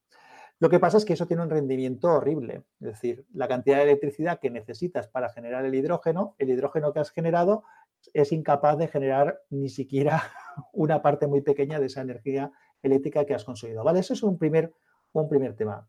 De todas maneras, al hidrógeno no se le, por estas cosas que estamos comentando, no se le conoce como un, como un combustible, sino como un vector energético, es decir, algo que es capaz de transmitir energía de un sitio a otro, es decir, convierte una energía en hidrógeno y el hidrógeno la vuelve a convertir otra vez en energía. Entonces, para que entendamos qué podemos hacer con el hidrógeno, podemos hacer varias cosas. La primera sería hacer un motor térmico, como los que hemos comentado antes, pero en vez de utilizar un combustible fósil normal, gas, gasoil o, gasolina, utilizamos eh, el hidrógeno. Eh, ¿Qué tiene eso de bueno o de malo? Pues una cosa buena que tiene es que cuando tú realizas la combustión del hidrógeno, lo que obtienes es, le añades oxígeno al hidrógeno y obtienes agua. Es decir, que lo que sale por el tubo de escape de un motor térmico de hidrógeno es vapor de agua, con algún residuo que pueda haber ahí de pérdidas, pero vamos, básicamente vapor de agua. Eh, no se ha avanzado demasiado en lo que son los vehículos de motor térmico puros de hidrógeno. BMW hace tiempo sacó lo que se llamaba el Hydrogen 7, que era un BMW Serie 7 con motor de hidrógeno de no sé si eran 6 o 8 cilindros, era un motor grandote, y utilizaba esto. Y lo que sí que se está haciendo es lo siguiente, que es lo que has comentado tú, que es lo que se llama una pila combustible. Una pila combustible es complejo de explicar, pero al final, eh, antes cuando explicaba Carlos lo que era una, una pila o una batería que todo el mundo conocemos, tienes un electrolito, y algo que transmite la electricidad, pues aquí lo que haces es que el hidrógeno, por una serie de compuestos que hay dentro mezclado con el oxígeno, lo que hace es generar directamente electricidad. Entonces, una pila combustible es una pila que, metiendo el hidrógeno, genera energía eléctrica. Es decir, yo eso lo tengo que ligar siempre a un motor eléctrico. Es decir, Está el motor térmico de hidrógeno que he comentado hace un momento, que no hay muchos en el, mercado. en el mercado, eh, no hay en comercializados, que yo sepa. Y luego está la pila combustible. Esa pila combustible sí que lo que haces es meter hidrógeno y ese hidrógeno lo conviertes en energía eléctrica, por lo tanto tiene que ir con un motor eléctrico. La ventaja que el repostaje de hidrógeno no dura lo mismo que el repostaje de eh, las baterías. Entonces tú llegas a una hidrogenera le meterías el hidrógeno, el coche llenaría su depósito de hidrógeno a presión, todo eso tiene una serie, una serie de complejidad también, pero bueno, eso es viable técnicamente, de hecho existen hidrógenos. En España había seis o siete. Y tú le metes el hidrógeno y a partir de ahí es como un motor térmico en cuanto a autonomía. Es decir, ese vehículo se puede ir y va generando su electricidad para cargar sus baterías y además mover su motor, su motor eléctrico. ¿Vale? Eso sería un poco el concepto. A partir de aquí, si queremos rizar el rizo, tendríamos otras dos posibilidades que a mí me parecen muy interesantes. Una sería la de un híbrido eh, con pila combustible enchufable, que también hemos dicho antes lo que era. Pues tú imagínate un vehículo que tiene su batería, que tú la puedes cargar y además tiene su eh, pila combustible. Tú sales de viaje y eh, dependiendo de por dónde tengas que ir, pues podrás repostar hidrógeno o podrás cargar tus baterías, pero tienes esas dos fuentes de, energía que además la, parte térmica, no es una parte térmica, perdón, la parte de, lo que le metes, que es el hidrógeno, lo que va a generar es, es vapor de agua. O sea que ese vehículo en principio no es muy contaminante. Luego hablaremos de algún detallito, ¿vale? Perdona, Vicente, porque eh, ¿qué tamaño tiene una pila? ¿no? Porque yo oigo pila y pienso una triple A. No, no, no, Estamos hablando de, como si fuera una batería. Mm, de hecho, son técnicamente es muy complejo. Y eso es una de las pegas que tiene. Es decir, el motor de pila combustible, mm, haceos la idea de que es un motor eléctrico con sus baterías y además ese complejo sistema de la, pila combustible y además el depósito de, hidrógeno. O sea, que son complejos técnicamente. Eso es una de las pegas que tiene. Y lo que está hablando del híbrido es que estaría el híbrido desenchufable y el otro que para mí es muy interesante es la opción de combinar un térmico de hidrógeno con un motor eléctrico. De manera que el motor térmico es el que sí que sería como un híbrido, como el Prius que estábamos comentando, pero en vez de utilizar gasolina, tú utilizas hidrógeno. Y eso a mí me parece que sí que puede tener un poquito también de, futuro porque es más económico de, construir que, el otro. Ahí Mazda, Mazda tenía un vehículo que se llamaba el Premacy, me parece, que lleva motor rotativo de esos que he explicado antes, que funciona con base, con base de hidrógeno. Es decir, que ni siquiera lo que es el hidrógeno está definido únicamente una, como una única solución. Tienes varias opciones. Carlos. ¿Estás muteado? Se ha muteado Carlos por ahí.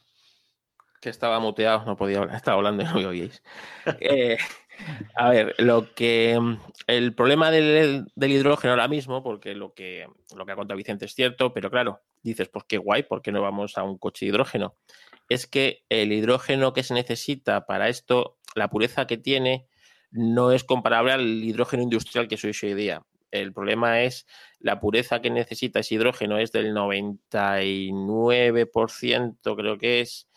Eso es, a, día de hoy todavía es muy caro de producir en producciones actuales. Se supone que si el parque móvil aumenta y esto se hace a, escala más industrial, pues tiene que, bajar. Y el consumo eléctrico que se necesita para esta clase de hidrógeno, para que os hagamos una idea, es, es bastante importante, ¿no? Realmente lo que estamos, el hidrógeno es como una batería de, para extraer este hidrógeno, ¿vale? Eh, se necesita una electricidad generada para, para hacerlo. Por eso te digo que esto es muy a nivel de país. Es decir, en España, ¿qué tenemos por castigo? El sol. ¿Vale? O sea, ¿por qué no utilizamos el sol como eh, fuente de energía gratuita que tenemos ahí para, para, hacer todas estas cosas, ¿no? Y porque realmente el coche hidrógeno lo que necesita es mucha, mucha energía eléctrica para producir ese hidrógeno.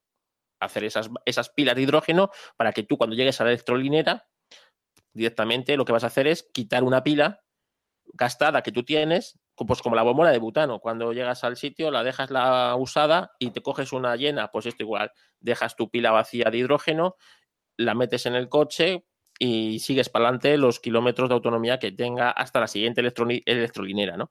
O, pues... o, vas a una hidrogenera, que tienes un hidrógeno que has generado con los sobrantes de energía cuando no se consume y rellenas tu pila combustible con, con su hidrógeno. Exactamente. Entonces, esas dos, opciones. Esas dos opciones. Pero esto, esto hay que hacerlo a nivel, a nivel de país o incluso comunitario, porque esto se necesita implicación de, pues, de todo esto, o sea, para producir un hidrógeno que sea accesible a todas estas tecnologías y tal. La tecnología la tenemos, para que nos hagamos una idea, porque en el fondo es un coche eléctrico, menos el hidrógeno térmico que, que, ha hablado Vicente, el resto son coches eléctricos, lo único que en vez de ir alimentados con batería, van alimentados con una, con una pila de hidrógeno.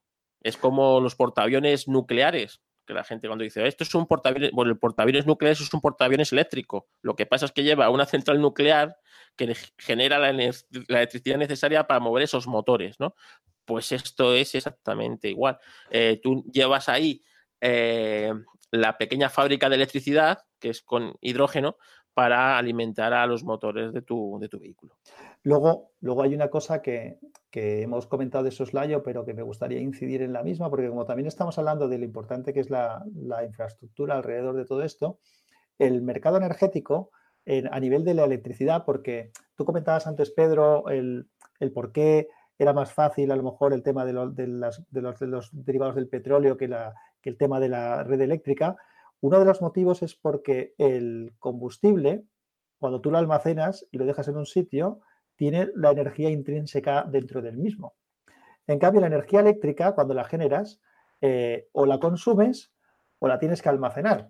Y almacenarla es muy jodido porque ya hemos dicho que necesitas baterías, que las baterías ya hemos hablado de las dificultades que tienen. Entonces, cuando la red eléctrica tiene sobrante energético, ese sobrante energético a veces se pierde. Y, y, alguien dirá, ¿y por qué hay sobrante energético? Pues por una cosa muy sencilla, porque las centrales eléctricas no las puedes parar una central nuclear no la puedes parar, la puedes frenar cuando tienes que hacer un mantenimiento, pero no la puedes parar.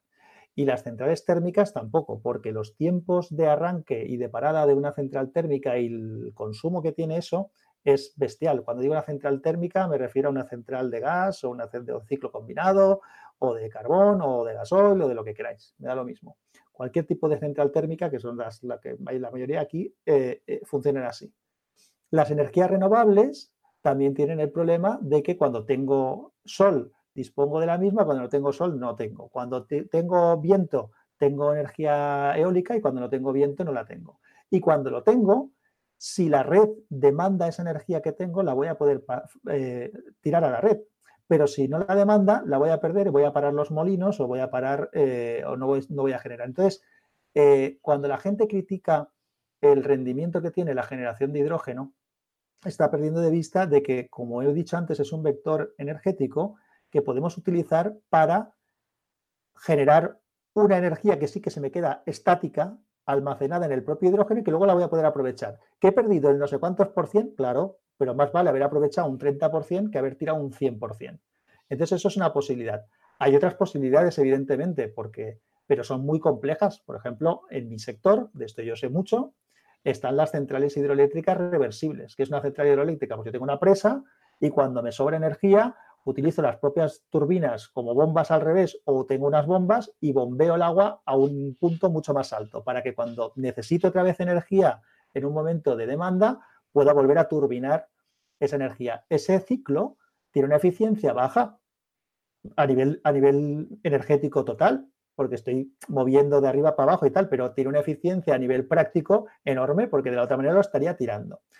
Pero claro, construir una central reversible eh, y os lo digo yo, están haciendo una obra en Portugal y es la obra de infraestructura más grande que se está haciendo en Europa ahora mismo. Entonces, eh, estamos hablando de millones y millones y millones, son cosas muy complicadas. Esto es algo que puedes, además, no tienes por qué centralizarlo. Pueden haber muchos sitios donde se esté generando eh, muchas plantas industriales donde se estuviera generando ese hidrógeno que luego se transporta, se reparte y tal. Evidentemente no es la perfección energética, pero es un aprovechamiento. Es igual que la energía mm, fotovoltaica o la energía solar. Yo recuerdo cuando estudiaba ingeniería que en una clase que, que era de tecnología energética, hablando del tema de que podían bajar los precios de los paneles, se podía aprovechar, el profesor nos hacía la explicación de cuánto es la energía del sol por metro cuadrado y que si se aprovechara al 100%, para equiparar la central nuclear de Cofrentes, aquí nos ponía el ejemplo de Cofrentes porque es la que tenemos más cerca en Valencia, necesitabas no sé cuántos campos de fútbol. Y le dije yo, pero ¿quién te ha dicho que tengamos que, sustituir la central nuclear con esto? Es decir, si cada techo de coche, que de eso no hemos hablado, pero si cada techo de coche, si cada techo de, planta de, de nave industrial, de cada zona que tenga, me puede generar parte de la energía que podemos necesitar y la podemos aprovechar para convertirla en lo que sea o para aprovecharla directamente, necesitaré menos de esas centrales grandes. Eso, si este gobierno, porque no hemos hablado, pero vamos metiéndolo de vez en cuando, si los gobiernos quieren legislar para que eh, todo el sector del transporte y lo que ello conlleva vaya a una zona eléctrica, eh, pues una de las cosas que ya se está hablando es volver a quitar el famoso impuesto del sol y todas estas mariconadas que están hechas mm, defendiendo intereses de otros sectores y que es un absurdo a nivel ecológico y a nivel de rendimiento eléctrico. Vamos. Bueno, ahí lo has dado tú en el quid de la cuestión, ¿no? Eh, los gobiernos. Es que la política de este país general, como país, es muy deficiente y lleva siendo muy deficiente cientos de años. Y ese es el problema, porque tú has dicho la presa está de ciclo ciclo invertido, ¿no?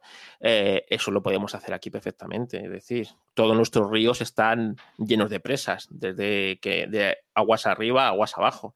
Es tan fácil como cuando llegue a la última presa, ir bombeando el agua hacia arriba, con la energía eólica que los molinillos producen cuando sopla el viento o las placas solares eh, cuando tenemos sol o las, o las plantas de estas de espejos, no me acuerdo cómo se llaman, que también van con el sol, ¿vale? Calientan el agua una turbina y generan electricidad.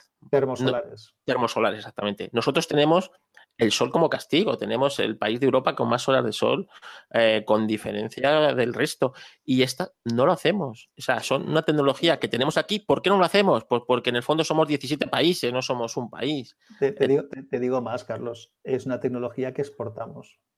Claro, pero exportamos, pero aquí no la podemos hacer, porque claro, tú imagínate cómo se pondrían, y voy a poner un ejemplo, los de Extremadura, si el, a cuando su agua se la suben para arriba y se la llevan a no sé dónde para luego bajar para producir, o los donde pongan los molinillos, porque su, su viento mueve los molinillos, que luego esa energía, o sea, serían una cosa aquí en este país inviable. que fíjate que lo que estamos diciendo justamente es que el hidrógeno puede hacer un papel ahí de, que esa energía sobrante, pues si es complicado el construir una central reversible, hidroeléctrica reversible, pues lo que puedes hacer es generar hidrógeno y ya tienes un aprovechamiento de esa energía que te sobraba. Bueno, yo aquí voy a hacer un alegato en contra también del gobierno y a favor de las nucleares. Eh, somos tan tontos en España. Primero hemos desaprovechado el momento térmico. Llevamos intentando cerrar los eh, las minas de carbón españolas que han sido deficitarias desde finales del siglo XIX, ¿eh? que estamos en el 21, pero por motivos políticos no se han cerrado. Y, y después tenemos la suerte de que como estamos en Occidente y nos hicimos amigos de los americanos en tiempos de la dictadura de Franco, nos permitieron hacer centrales nucleares. Y luego llegó la democracia y en aras del, no sé muy bien qué, la verdad, eh, voy a evitar hacer juicios ahí de valor, decidimos que no a las nucleares. Hemos desaprovechado 40 años de centrales nucleares. Hoy en día mm, no merece la pena en España probablemente montar nuevas centrales nucleares por el coste de las centrales y porque probablemente los avances en renovables eh, puedan sustituirlas, con lo cual no quiero decir que haya que cerrar las centrales nucleares, sino que no hay que abrir nuevas a lo mejor, pero hemos tirado 40 años a la basura. Aquí en Aparte que hay una cosa que técnicamente eh, hay mucho desconocimiento muy absurdo, es decir, una central nuclear eh, a nivel de, generación de energía eléctrica es mucho menos contaminante que cualquier otra central de las que os podéis imaginar. El único problema, y no es, no es baladí, ¿eh? el único problema que tiene la central nuclear son los residuos. Ese es el gran problema de, la central.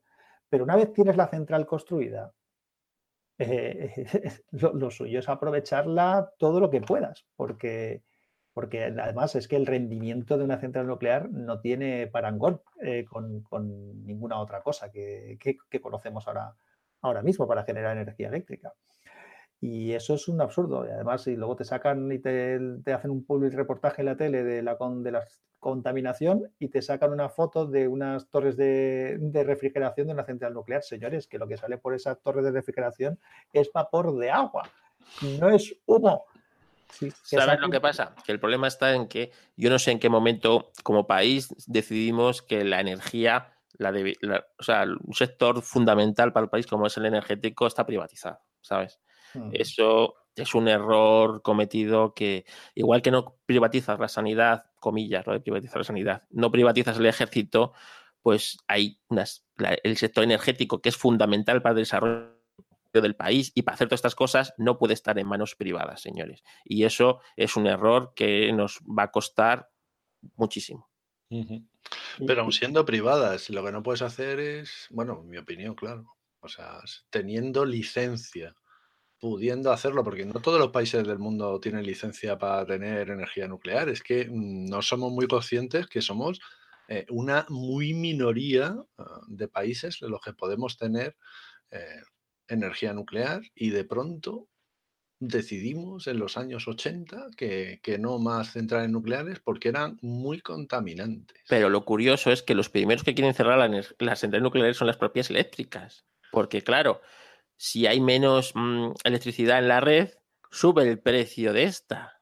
Claro, claro. Y como el precio depende de la oferta y la demanda, que me parece ridículo, que algo fundamental para el país como es la energía, tener una energía asequible, barata para la industria y para todo el mundo, para que crezca como país y las industrias piensen ponerse aquí y no en, Marruecos, ¿vale? Pues eh, pues claro, la primera que quiere cerrar la central eléctrica es la propia eh, eléctrica que la trabaja, pues porque prefiere tener menos electricidad, pero venderla más cara que tener electricidad más y venderla menos, porque eso a sus accionistas luego les da menos eh, beneficios. Yo creo que había una manera, hubiera habido, bueno, y sigue habiendo, porque esta política que os voy a comentar yo ahora es un poco bruta, igual un poco bestia, pero creo que funcionaría. Es muy fácil. Si tú llegas a un sitio y le dices, señores, voy a montar aquí una central de generación eléctrica, nuclear, lo que, lo te dé la gana. Y todo el mundo se pone en contra, manifestaciones, bueno, pollo montado. Si tú llegas y dices, toda la gente de esta zona tiene la electricidad gratis. Al día siguiente hay hostias para que se lleven allí la central nuclear. Esto es como la gasolinera. Todos queremos gasolinera, pero si me la ponen debajo de casa, oye, no, que se la lleven a la casa de otro.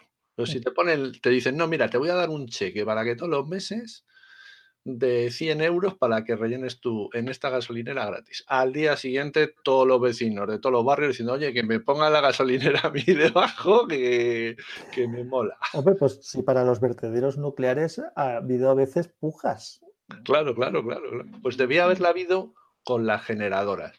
Y entonces, como decía antes Carlos, las industrias se habrían establecido allí y tal. Está pasando en China, ¿no? Esto no es una política que es que yo sea especialmente inteligente. Por ejemplo, en China está pasando mucho, ¿no?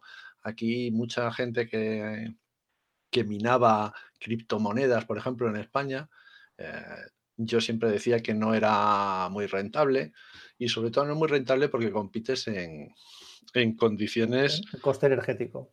Claro, en China eh, se están construyendo montones de centrales nucleares, se están haciendo obras eh, de infraestructuras hidroeléctricas brutales, se quema carbón como si no hubiera un mañana. Y en todas esas zonas la electricidad es o muy barata o coste cero. Entonces, claro, tú te llevas tu empresa de criptomonedas allí. Es que.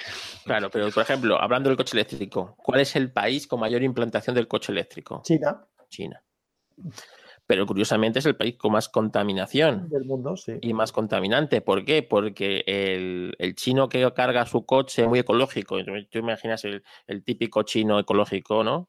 Con su, con su coche eléctrico diciendo que limpio soy, yo no contamino, pues bueno, pues no lo estás echando por el tubo de escape, pero la central productora de carbón con la que estás cargando tu coche está echando eh, tu CO2, mi CO2 y todo el CO2 del mundo para cargar el coche eléctrico.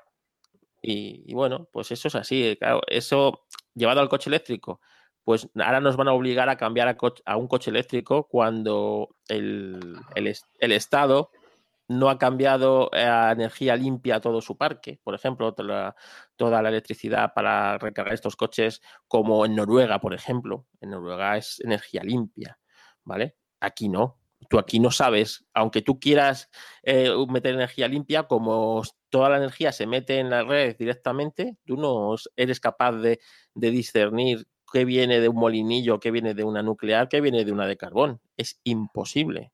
Entonces, pues es, es bastante absurdo, absurdo que yo no vaya a emitir por mi tubo escape CO2, pero a la hora de recargar mi coche lo esté echando la compañía eléctrica. Pues vaya Bueno, gracia.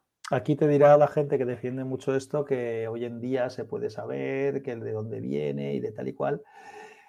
De todas maneras, eh, volvemos a la misma historia. Es decir, si el parque de vehículos eh, contamina menos, mmm, fenomenal.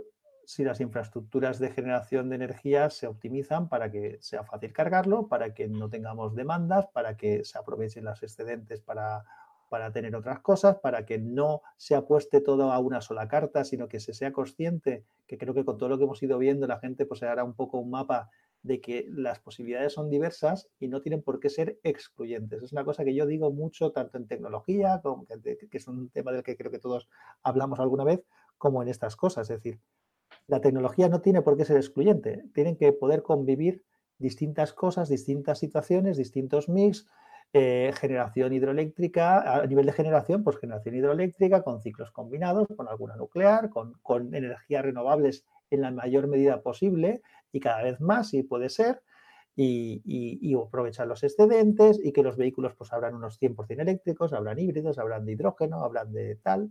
Tiene que haber un mix, porque si no, no tiene sentido.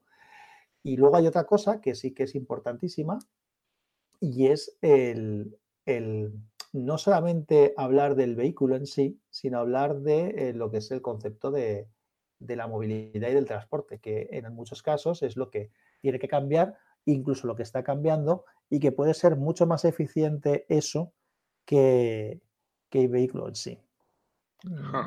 Sí, ese es un tema muy interesante que trataremos luego un poquito más, a ver si nos da tiempo. Y aquí os quería poner yo un ejemplo en esto de la generación eléctrica de, por ejemplo, un país un país súper eficiente, súper poco contaminante, como es Japón, ¿verdad? Todos lo conocemos, ¿verdad? Pues Japón era así porque tenía muchas centrales nucleares. Nucleares, claro que tiene. Claro. Pero Fukushima. Tuvo un problemita. Y, y las ha cerrado. Y ahora es uno de los países más contaminantes del mundo. Porque la gente sigue encendiendo la luz en sus casas. Que no llega de la central, pues a quemar combustibles. Entiéndase que he dicho del problemilla a tono, en tono irónico, ¿eh? No, Sí, sí, sí. no fue un problemilla. Claro. Fue un- fue un Lo curioso es que la gente asocia Fukushima con un accidente nuclear. Es que es lo, lo ignorantes que somos. Pues, Y el accidente Fukushima- nuclear fue lo que pasó en Chernóbil, pero Exactamente. Fukushima pues fue una tragedia, Fue fue, un fue un maremoto y demasiado bien se comportó la central esa con lo que, con lo que pasó. O sea, que realmente eh, se descontroló la cosa un poco, pero, pero vamos, eh, es que una- la central fue inundada por un, por un maremoto. o sea, Por un maremoto, exactamente. Pero bueno, vamos a seguir porque hemos estado hablando entonces de los eléctricos, los híbridos, la No, pila no. de hidrógeno. No vamos, no vamos a hablar de ello, pero si algún día sale la energía de fusión, pues entonces todos estos problemas los resolveremos. Hace por lo menos 20 años hubo un estudio científico que dijo que lo había conseguido. Fue una, un bombazo Mm, aquello en el, en el este científico, pero fue un fake. Y creo que, que en Japón news. estaban haciendo una central de estas, ¿no? No, aún, aún no hay nada. No, el, era como un, conven- como un convenio de varias naciones intentando, como la... Ah, bueno, intentando, sí. Sí. Sí, hay no- varios generadores de fusión que se están estudiando. En el CERN. Exactamente, y creo que España fue opositor para que se hiciera aquí, pero al final creo que se fue a Japón el tema, creo recordar, ¿eh? Te hablo de memoria. No, no, no me acuerdo dónde, dónde se fue, pero sí que hay varios en el mundo. Estados Unidos creo que recuerdo que tiene uno. Y, Hombre, es que todavía el- no se sabe controlar, sobre todo el plasma que se genere y todo eso, no, no. El que consiga dominar esa tecnología tiene, bueno, pues tiene en sus manos la nueva bomba atómica, ¿eh? Con lo, fa- Ese con lo ese es el con lo- problema. con lo fácil que sería llamar a Tony Stark y que nos dejara un reactor. Ese es el problema, que es una tecnología tan poderosa que es súper peligrosa. Porque tú fíjate, ¿no? Una cosa tan sencilla como decirle a la gente, imaginaros que tenéis una fuente de energía inagotable. Eso sería la fusión. Ah, tenéis una energía, ¿no? Podéis hacer maravillas en el mundo, ¿no? El ser humano podría construir lo mejor en el mundo. Es posible que aniquiláramos a la raza humana, porque Bueno, so- somos especialistas en eso. La raza humana se va a aniquilar así por sí sola, no te preocupes. no, no, pero esta sería la forma más rápida, ¿eh? no va a hacer Porque falta. Habría alguien que seguro que la, o- aunque fueran una minoría muy minoría, lo, lo utilizarían para destruir. Y claro, una fuente de energía inagotable utilizada para destruir. La semana pasada se dio el primer paso con esta noticia que hubo de que han sido creados los primeros bebés eh, modificados sí. genéticamente. Ese es el primer, el primer síntoma para que una raza superior y sean estas personas que no enfermarán en el futuro, nos vean a los demás como inferiores y, y acaben en, poco, en pocas décadas eh, directamente aniquilándonos como seres inferiores que somos, como pasó con los neander- neandertales y los, y los cromañones. O sea, es así. Mm, todavía no está claro que se haya producido ese hecho y no tengo yo muy claro que eso sea posible. ¿eh? Yo Bueno, conf- bueno, pero- confío mucho en la evolución y no creo que lo que no ha conseguido hacer la evolución en cientos de miles de años, en millones, dependiendo de si hablamos de, del ser humano o re- hablamos de otras especies, eh, lo podamos hacer nosotros genéticamente. Ahí hay muchas teclas que todavía no sabemos tocar. Sí, Pero y bueno. to- y tocarás unas y saltarán otras. Pero no abramos esta caja de Pandora porque, porque no Sí, sabemos lo que nos podemos encontrar. Y, y no estamos, y no estamos ni versados para hablar. Efectivamente. Bueno, am, vamos con otras tecnologías. Eh, yo quería, bueno, vosotros ahora sacaréis otras tecnologías, pero a mí siempre me ha llamado, hay una rama de la ingeniería que es la neumática, ¿no? Eh, motores de aire comprimido. ¿Esto por qué no sale? ¿Es difícil? ¿Es costoso? ¿Es inviable? Es poco rentable. A- a lo- a- a- no sé si Carlos sabe más que yo, pero vamos, el problema del aire comprimido mm, es, es que momento- Necesitas más energía para comprimir el aire que la que el aire comprimido es capaz de generar después. ya no, bueno, podríamos volver otra vez a lo que hemos dicho antes, es decir, si ese aire comprimido lo has comprimido con energía sobrante y lo utilizas tal y cual, pues bueno, pues podría ser rentable. Lo que pasa es que el problema que tiene el aire comprimido es que cuando empieza a descomprimirse, que es lo que necesitas hacer, o sea, tú no puedes mantener, a ver cómo lo explico. El aire comprimido lo tienes que meter en un recipiente cerrado y lo empiezas a comprimir. En el momento en que lo usas, se empieza a descomprimir.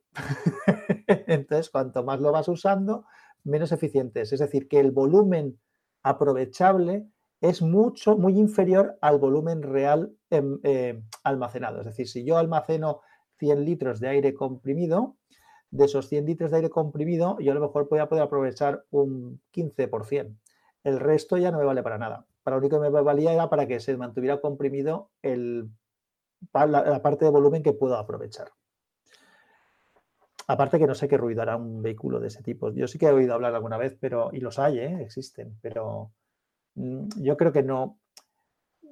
Puede ser una, cosa más a sumar a las otras. Eh, si se utiliza como vector también energético ese aire comprimido, igual que podías comprimir el agua o subirla más alta y luego aprovecharla. Pero no lo acabo de ver. No, es, es, que es mm, la energía que necesitas para comprimir ese aire, para luego utilizar, como dices, un 15% del ya de por sí ineficiente, eso es inviable. Puede ser como un motor muy residual para según para un tipo muy determinado de, uso y poco más. Es como el coche eléctrico, es decir, el coche eléctrico se lleva utilizando muchos años en forma de carretilla elevadora, ¿sabes? En las, en las naves industriales, por ejemplo, la mayoría son eléctricas.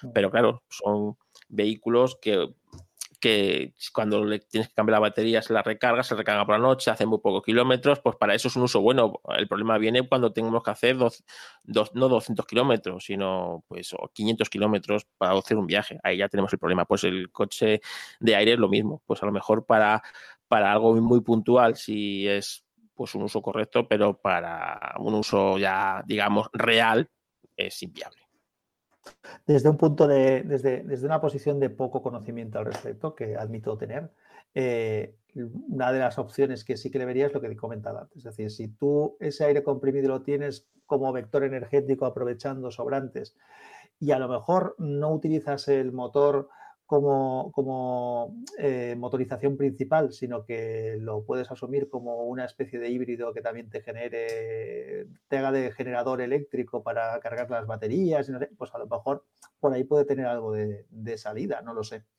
Pero ya te digo que no es un tema que conozca mucho y técnicamente, o sea, físicamente me parece que no tiene demasiada, demasiado rendimiento posible. ¿Y otras tecnologías, chicos?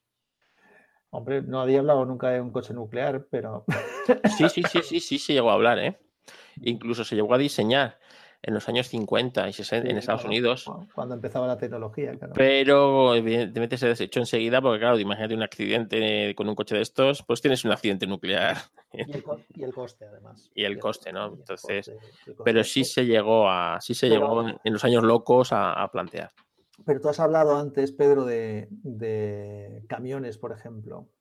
Eh, mm, transporte, o sea, vehículos de, gran de gran tonelaje y demás, y, todo el rollo ese, pues a lo mejor ahí eh, hay algunas otras alternativas que se pueden estudiar. Incluso esta que estamos diciendo, que es un poco loca. Pero los vamos a con, con tipos de vehículos, porque nos hemos centrado mucho, digamos, en utilitarios, ¿no? Pero en camiones tiene sentido el vehículo eléctrico puro o, más un híbrido. En larga distancia no. Yo creo que ahí será un tipo híbrido y más con un tipo de baterías que puedan ser extraídas y cambiadas en, electrolineras o en hidrogeneras o algo de eso, porque un camión no necesita, necesita, hacer miles de kilómetros y sobre todo necesita el, que el repostaje sea muy rápido. Entonces, un camión no puede estar 10 horas parado para hacer 200 kilómetros. Una de, las una de, las claves con los camiones es, sabéis que los camioneros tienen por obligación que hacer pausas de X tiempo cada, cada no sé, cada, si son cada tres horas o cada cuatro horas, no, recuerdo cada, cuántas horas es. Si hay algún camionero en el público que nos lo diga.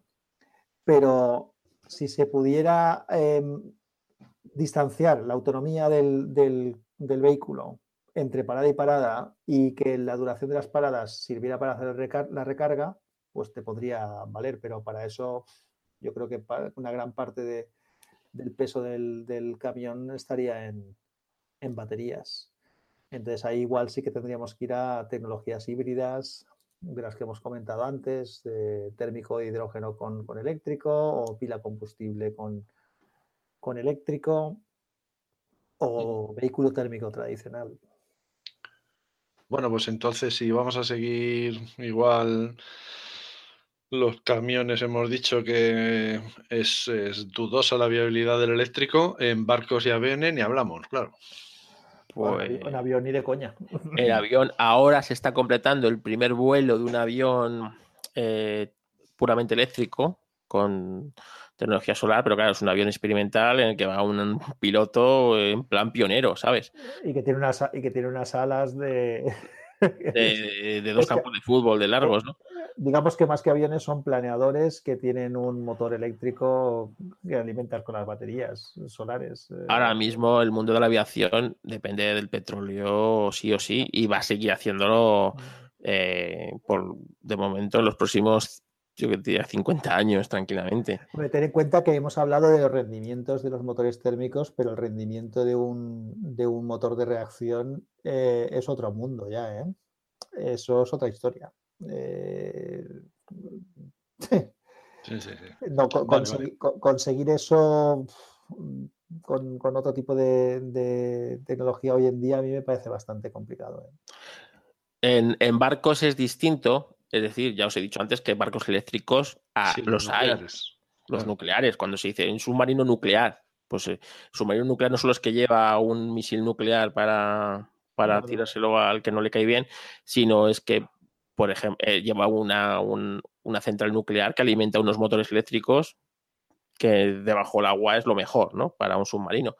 O, los portaaviones de Estados Unidos estos que llevan, bueno, pues son ciudades prácticamente, esos son, son igual, eh, son motores eléctricos movidos por una central nuclear, que en el fondo es, eh, es la manera más eficiente de moverse por los, por los mares, porque eh, tú sabes cuáles los mayores contaminantes de, este planeta, pues los grandes cruceros. los barcos los grandes cruceros son eh, los grandes eh, generadores de CO2 y lo que más contamina, más que los coches de las ciudades y todo esto. Eh, los, los cruceros, los barcos de, carga, que cruzan los océanos, estos, estos motores, o sea, el, estos sí que no llevan catalizadores ni ninguna clase de filtros para no contaminar. Y se supone que más del 30% de la contaminación eh, de CO2 la producen estos barcos. Incluso creo que eran cinco barcos del mundo eh, los que producían el 30% de la contaminación.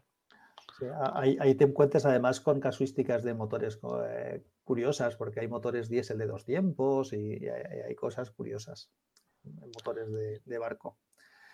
Los barcos, los barcos claro, no te puedes plantear el, que un barco nuclear sea una cosa normal hoy por hoy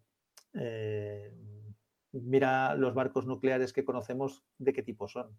Militares. Sí, sí. Pero es que resulta que contaminar está muy malo y somos todos unos, unos degenerados por estar echando CO2 cuando cogemos nuestro coche, pero a nadie se le ha ocurrido prohibir los cruceros. No, no, no, evidentemente. Yo no entiendo por qué, pero... Las, calefacciones a gasoil de las casas, ni... Tampoco. Bueno, ya, o a carbón. O a carbón, ni, ni o a leña, ni han ni veo yo que las que los ayuntamientos que tan, tan modernos que hay hoy en día en nuestro país, que están prohibiendo la circulación de vehículos por el centro, no veo yo que toda su flota de, de, vehículos de transporte público sean eléctricos. No, para nada, pero por ejemplo, volvemos a las grandes ciudades. Mañana hay protocolo en Madrid de anticontaminación.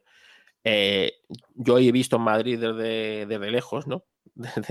Desde, camino a mi casa y realmente la boina de contaminación era muy, muy visible, ¿no? A, durante todo el día, pero sobre todo al atardecer. Pero es que volvemos a lo mismo. Esto no es producido solamente por el tráfico rodado. El tráfico rodado quizás es la parte más mm, pequeña que produce esto. Es toda la industria que hay alrededor de la ciudad y sobre todo esto se produce en invierno. ¿Por qué se produce en invierno? Claro por las calefacciones. Y a nadie se le ha ocurrido prohibir las calefacciones centrales de los edificios que están ahí produciendo. Pero debería haber un plan de renovación, igual que se está hablando de todo esto de los vehículos. Es decir, si vuelvo a lo mismo, a mí me gusta cuando las cosas se plantean mirando todos los ángulos posibles. Y, y si tú quieres plantear un cambio energético, tiene que ser un cambio energético. Tú no puedes plantear un cambio de los coches, tienes que plantear un cambio energético. Y eso supone pues mejorar las, las, las calefacciones centrales, supone mejorar las, los, procesos de combustión en las, en las industrias, que sí que están bastante regulados, pero bueno, siguen siendo, siguen siendo contaminantes. Hay un montón de cosas que tienes que, meter en la ecuación. Sí, sí, y cuando, igual que cuando te, te propones que el coche de combustión no entre en la ciudad, cosa que me parece, o sea, como, como, como eh, como asunto me parece genial. O sea, ojalá no, nadie tuviera que meter su coche en, una ciudad, pero esto supone tener que hacer aparcamientos disuasorios las afueras para que toda esta gente del que venimos del extra radio aparquemos nuestro coche y no, metemos, no metamos ese coche en la ciudad. Eh, supone que la frecuencia de los transportes públicos pues sea como, pues como cuando vamos a Londres y vemos que el domingo cada dos minutos pasa un tren durante 24 horas al día. E, efectivamente, eso es una cosa que, además me, gusta cuando escucho, porque hablando de estos temas se escuchan muchas opiniones distintas. a lo mejor no habría estado mal que hubiera habido una discordante en la conversación, pero, pero estamos bastante de acuerdo porque creo que es bastante de sentido común. Es decir, tú no quieres que, entre en la ciudad, eh, por un transporte público que me haga innecesario utilizar un vehículo. Eh, ¿Y qué pasa con la gente que vive fuera de la ciudad? Por unos parkings en eh, limítrofes enormes con un, transfer continuo para que yo llegue allí, encuentre mi sitio para aparcar, aparque mi vehículo del tipo que sea y luego me, vaya a la ciudad.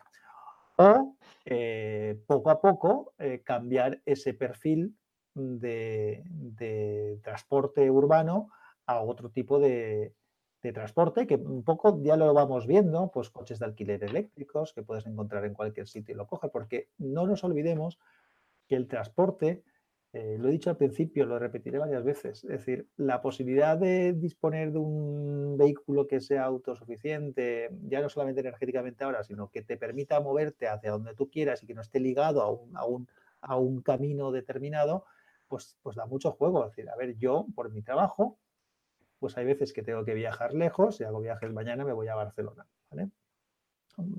Entonces, pues mañana iré a Barcelona, luego tendré que ir a Lérida, luego volveré y tal.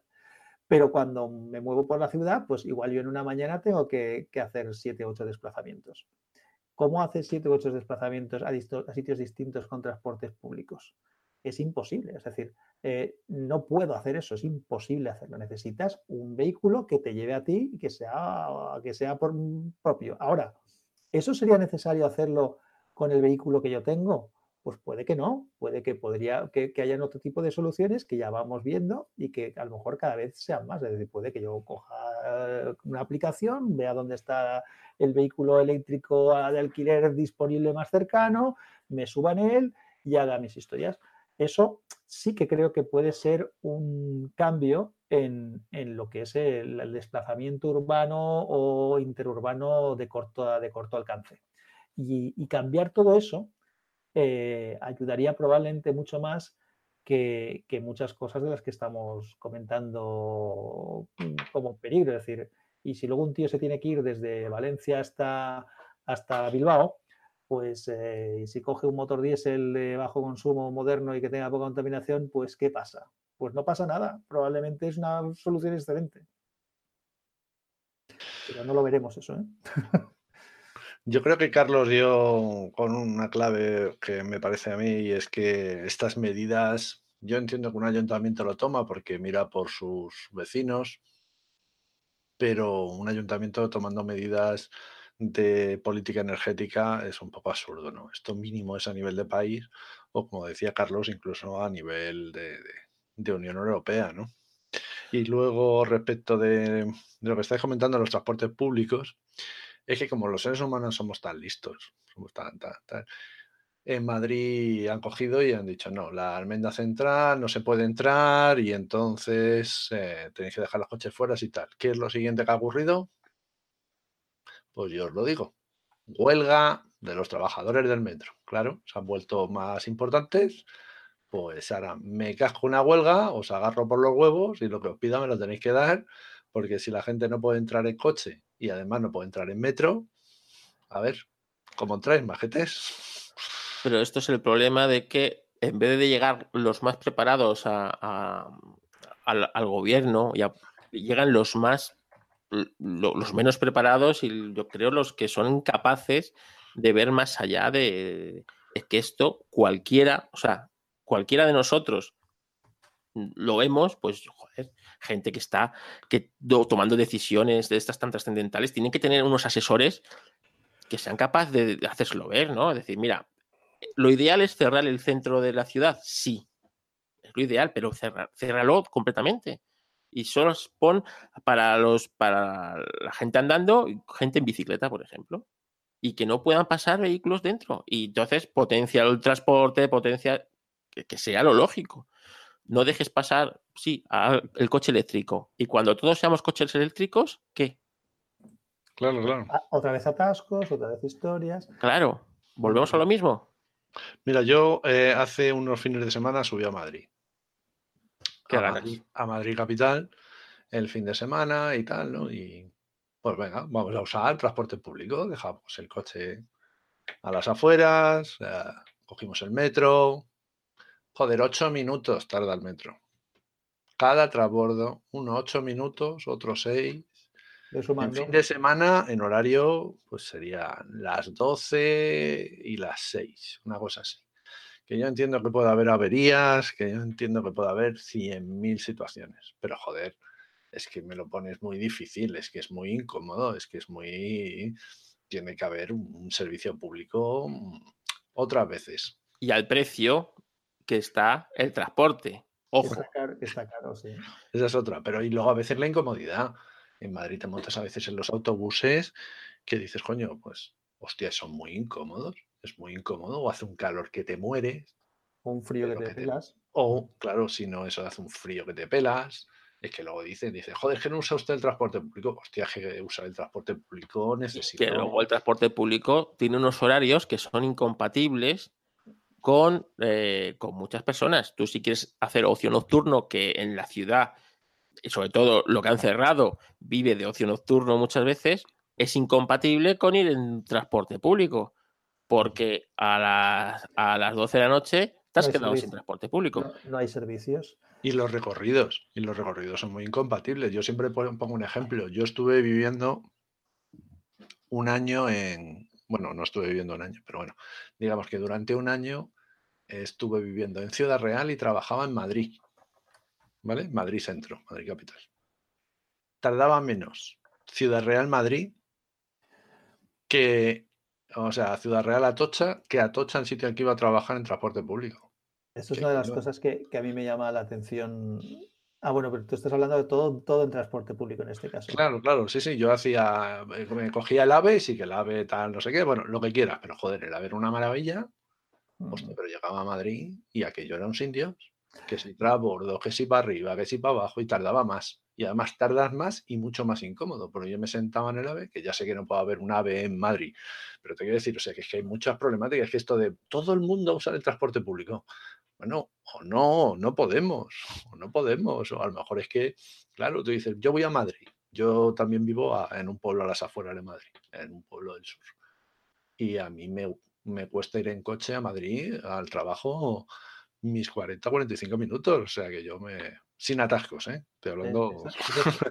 Pero si lo intento hacer en transporte público, yo tengo que coger un autobús que me lleva a la estación. De la estación de tren me lleve a la estación de tren en Madrid. En, la estación de tren de allí o me cojo un autobús o me cojo un metro que me dejan relativamente cerca a unos 10 minutos andando. Coño, al final tardo más de hora y media. Con un poquito de mala suerte tardo dos horas. Dice, joder, mm, no puedo hacerlo en transporte público. Vamos a ver, no puedo. Sí puedo, claro, puedo tardar todos los días dos horas de ir y dos horas de volver y tardar cuatro horas. es lo mismo que me cuesta a mí ir a Alicante. fíjate. es que yo, la, yo estuve hace dos semanas en Madrid, tuve que ir. Eh, yo muchas veces cuando voy a Madrid, sobre todo si tengo que estar más de un día, haciendo cosas por allí, pues suelo ir en coche porque me da pues, la autonomía de poder hacer cosas, aparte que puedo llevar cosas, porque yo voy a trabajar, no voy a tocarme la nariz y entonces pues tengo que llevar cosas para, para ver con los clientes o lo demás. Y, esta última vez que fui fue en, el AVE y ya lo he hecho varias veces. Eh, si me lo puedo organizar para que me pueda mover en transporte público allí de la manera que sea, aguantando, o que los compañeros de Madrid eh, me lleven de un sitio para otro, pues ya no me voy con el coche porque es que eh, me he llevado ya dos multas por encontrarme de repente un cartel que me decía que era una zona de tráfico restringido. Residentes. Y cuando ves el cartel, dices, vale, muy bien, pues entonces yo no quiero incumplir con nada. ¿Ahora qué hago? A ver, de izquierda no puedo, derecha no puedo, recto no puedo, hacia atrás no puedo, entonces ¿qué hago? Ya estoy condenado. entonces, me parece un poco demencial y, muy, muy complicado de controlar, sobre todo para alguien que no está allí todo continuamente. Entonces, eso es disuasorio también. Tampoco, también no, no, sé cuándo fue, hace ya tiempo. Eh, nos fuimos de turismo un fin de semana a Madrid y también nos pasó lo mismo, que, que te vas, claro, yo voy desde Valencia a Madrid y ¿qué tengo que hacer? Eh, ¿dónde, ¿qué hago? No, no entre usted con el coche a la ciudad. Y bueno, no entre con el coche a la ciudad. Eh, bueno, vale, pues, pues pónmelo fácil.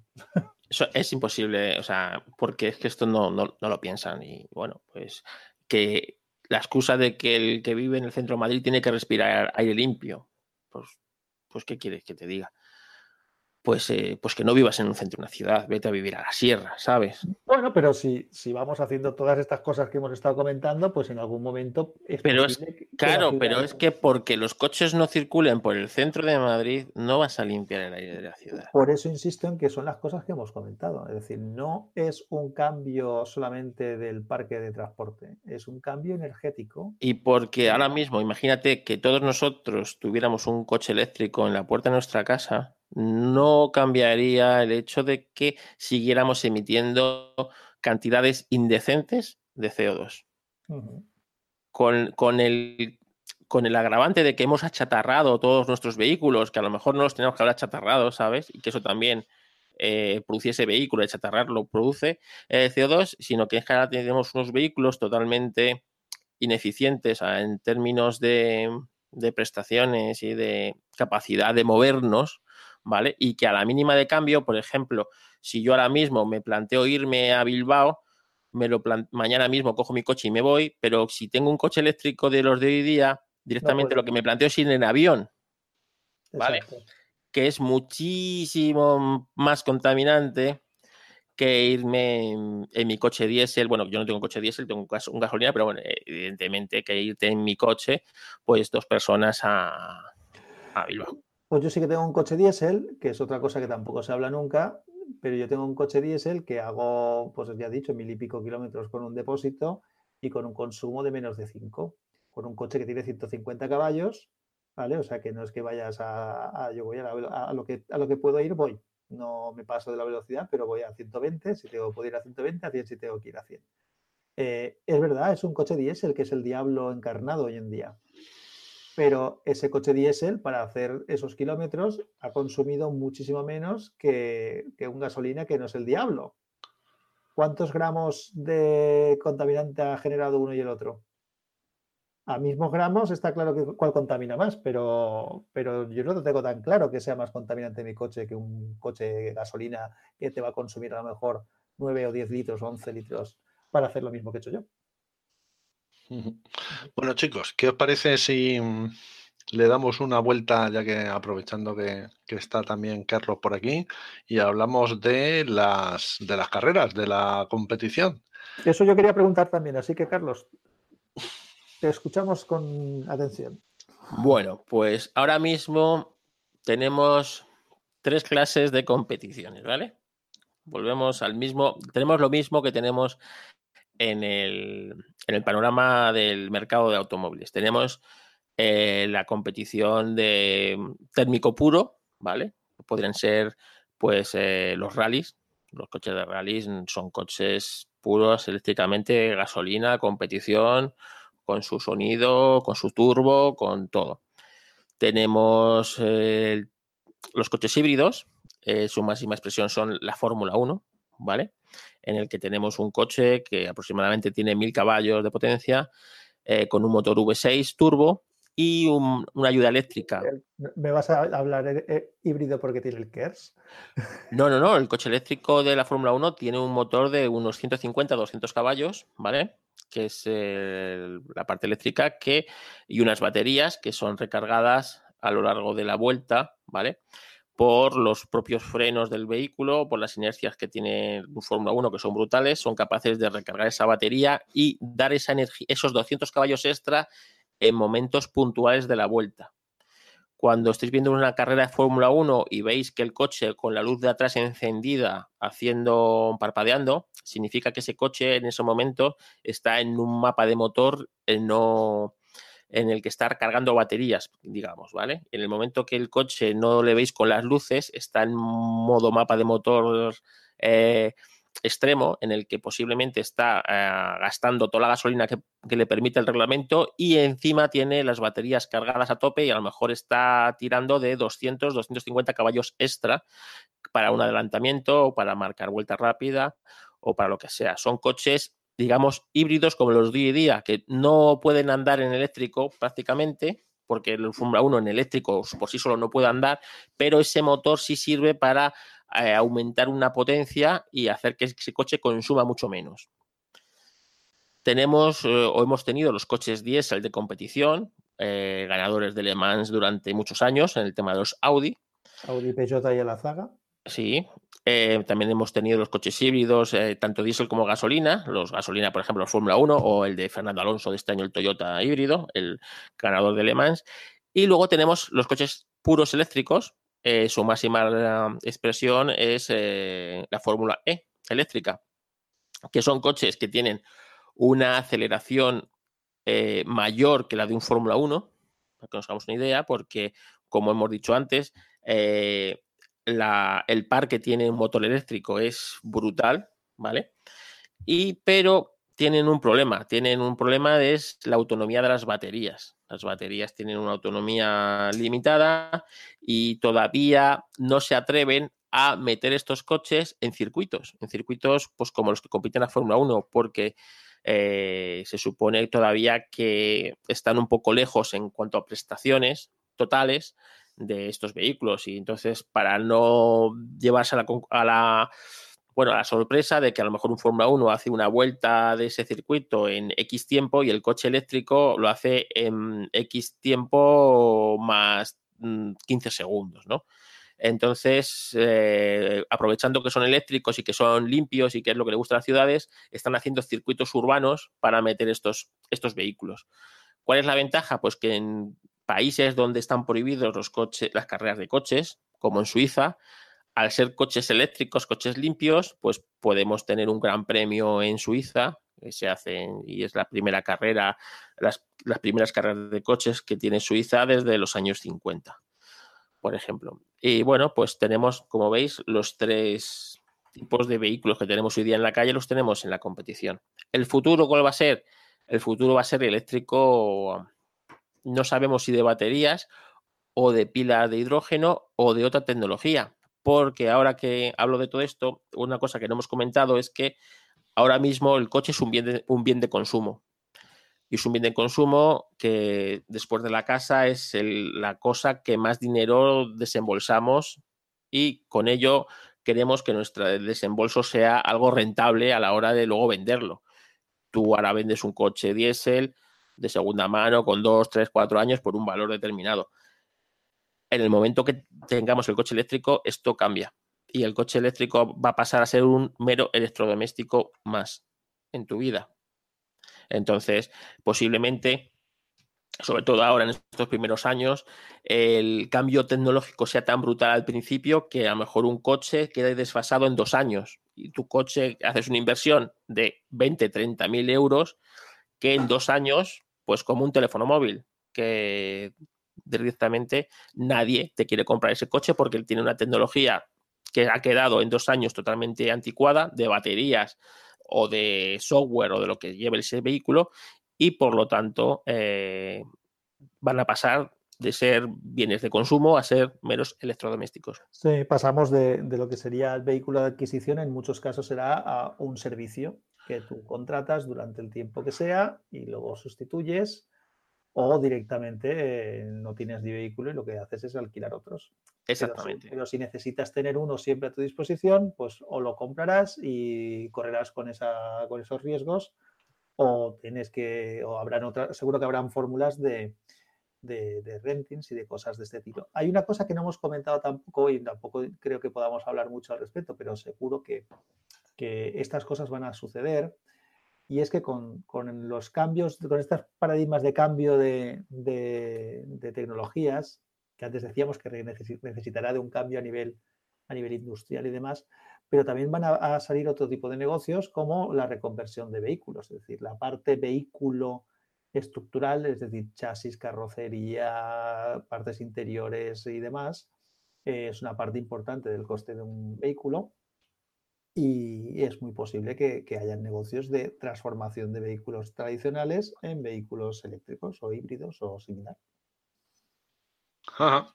Oye, una, una, pregunta, Carlos. ¿En, en el, los rallies tipo el Dakar y todo esto, existen coches eléctricos híbridos? Pues, y... Sí, en el Dakar este año pasado se dio la primera vez que un coche eléctrico corría. ¿Y acabó? Y acabó. Además, creo que era el de Acciona, ¿no? El español. Sí, el de Acciona, sí, un coche español. Pero volvemos a lo mismo. No deja de ser un, una rara, una cosa. Una anécdota dentro de la carrera.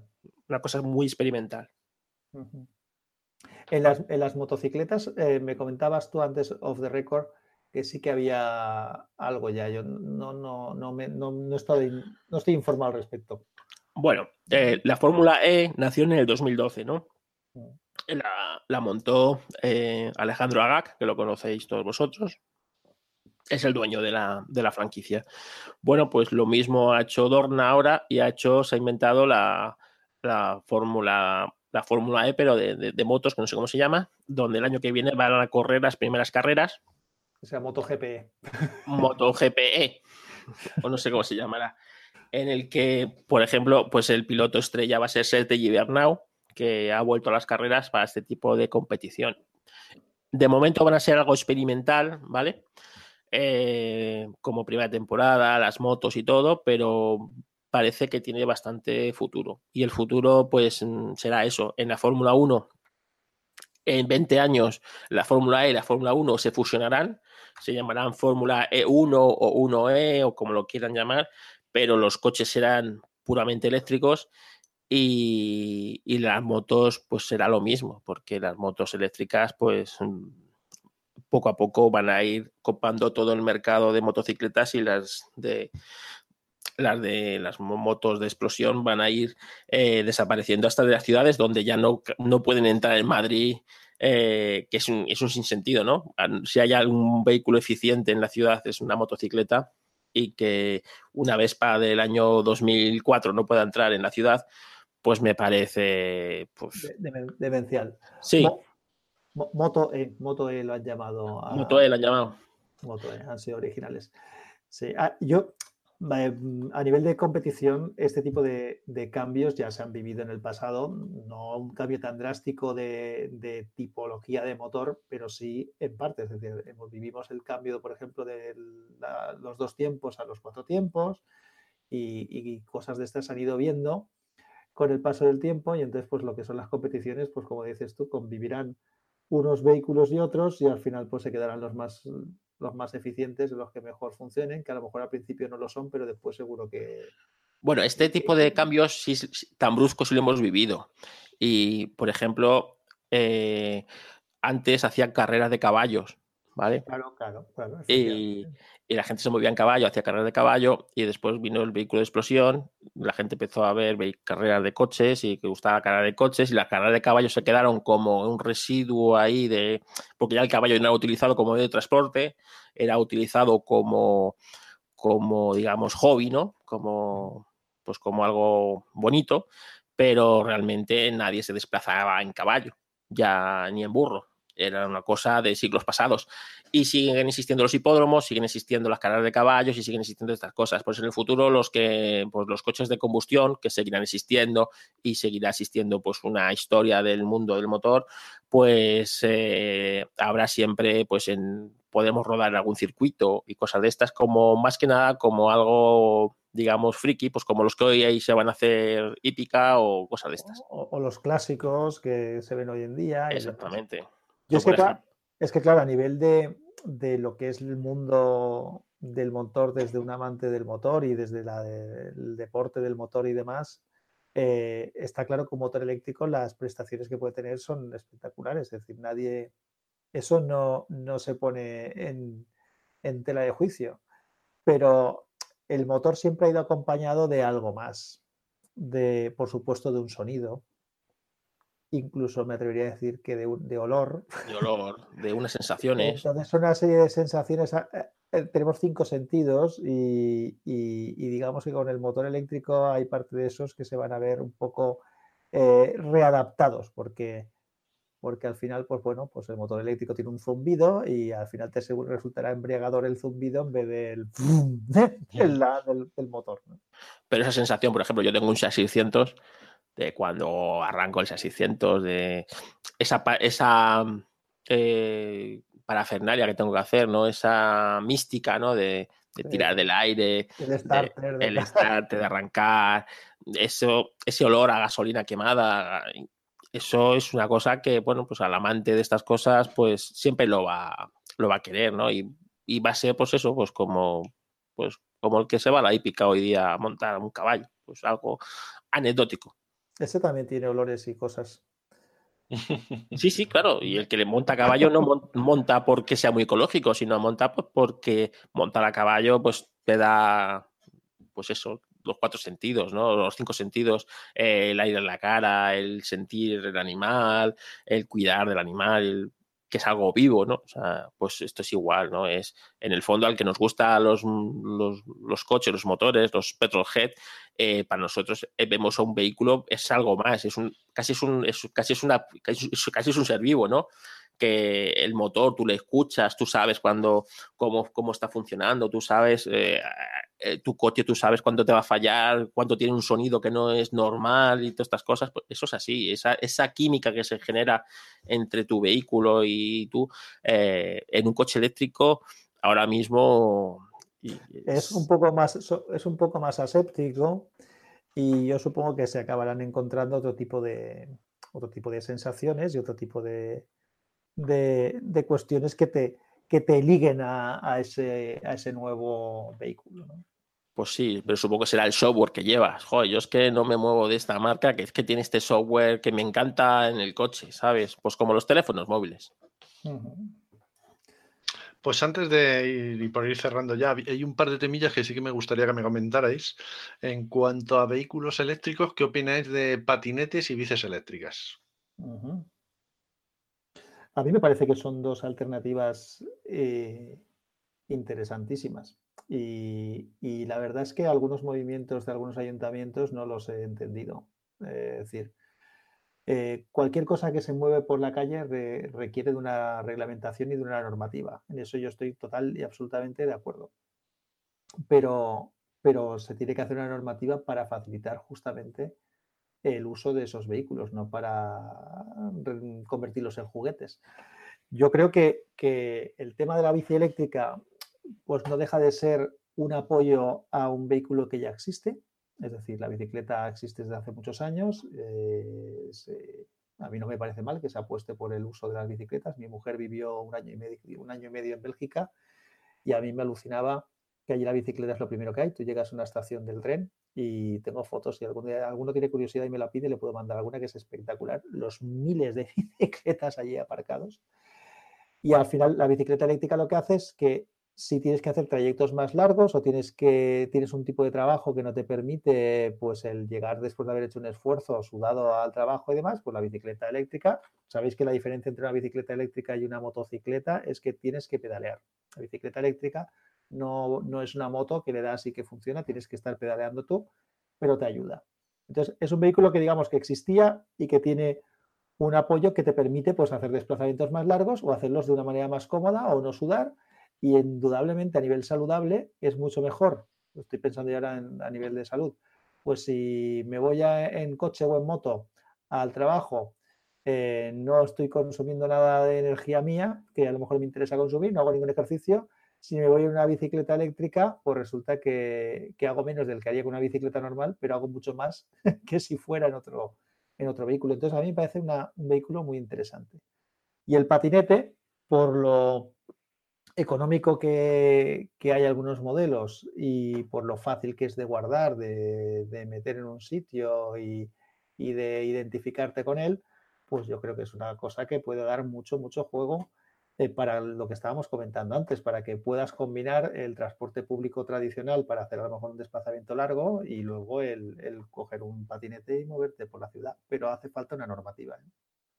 Es que claro, volvemos al tema que les han pillado, les ha pillado el, progreso pues con en pañales. Y eh, resulta que hay empresas que alquilan patinetes eléctricos y luego pues que para cargarlos necesitan entrar en la ciudad con vehículos térmicos y luego los recargan con, con generadores eh, de gasolina porque no tienen... claro, tus, estos de estas empresas de Lime y todas estas que en, Valencia directamente las han prohibido, en Madrid creo que les han dado no sé cuántos días para que se retiren, han puesto cientos de patinetes en la, en la calle y resulta que hay gente que se dedica a recargarlos, estos patinetes.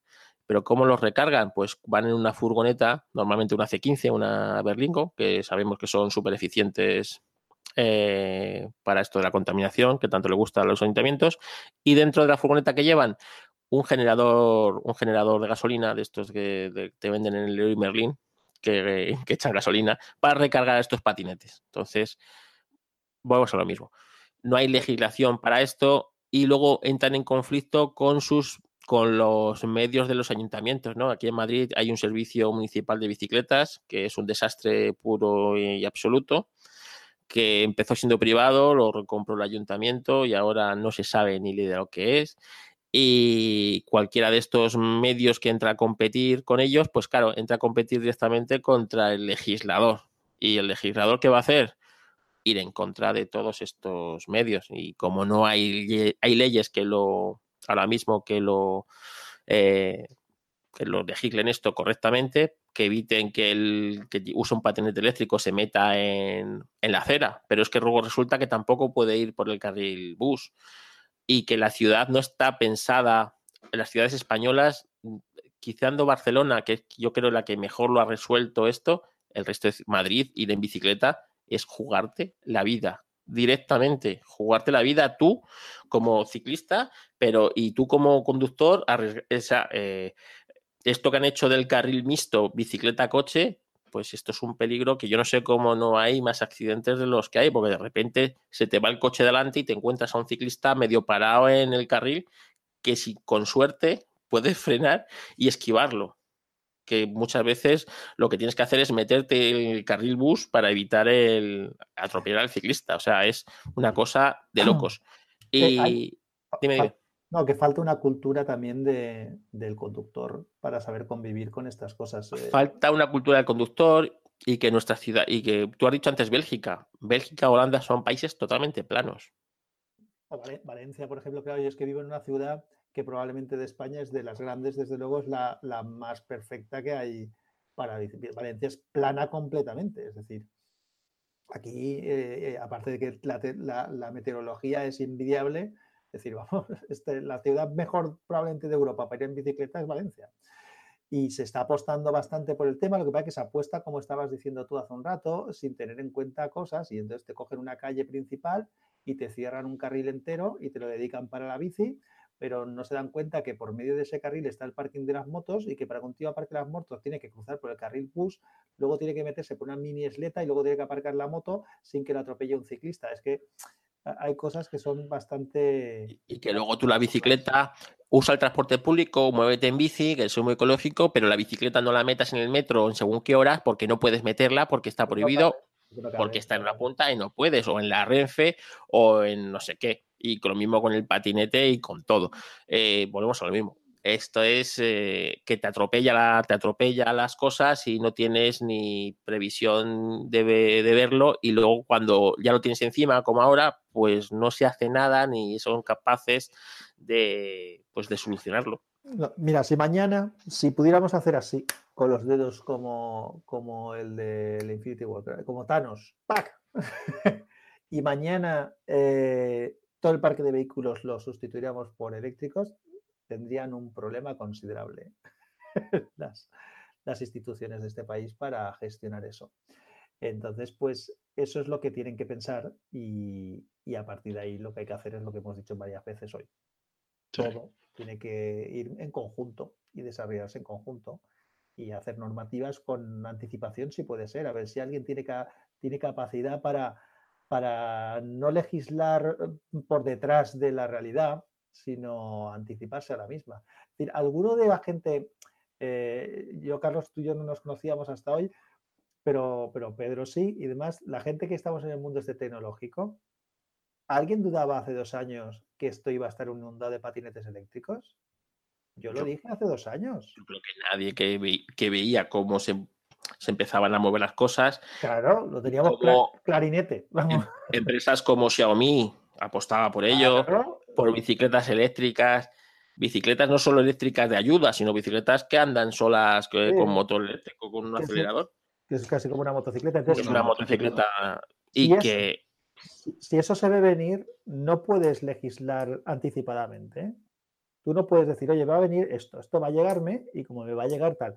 Lo mismo que, que, lo que estamos hablando, estamos hablando de prohibir cosas, pero no estamos hablando a lo mejor de legislar. Eh, el tema de las recargas. Hay un montón de temas que se tienen que, ir legislando y que ir gestionando el sector, los cambios a nivel industrial y de servicios. Es decir, quién va a tener preferencia para, para los nuevos eh, sistemas de repostaje. Hay un plan para que las estaciones de servicio se, se, adapten a estas cosas, porque ya existen esas estaciones de servicio. ¿O es que vamos a hacer nuevas cosas para para que la gente para a cargar sus, vehículos y dejaremos que se, que se hundan las que ya existen.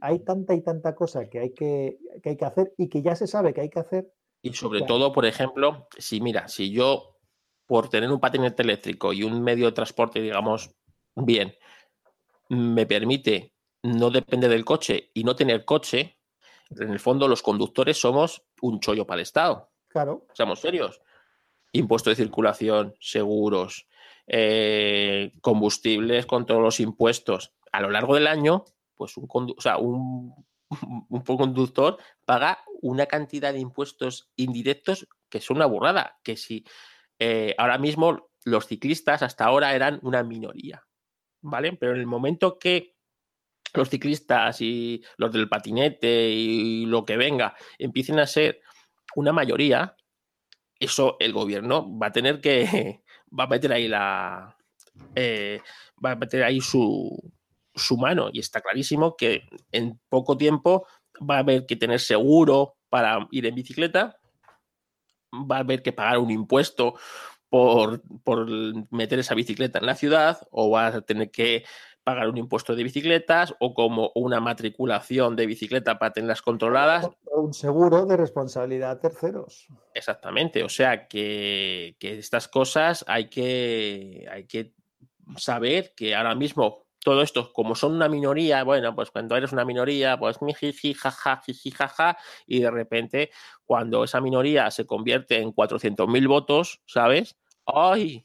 ¡Ay! ¡Ay! La que tenemos encima. Pues esto es exactamente igual.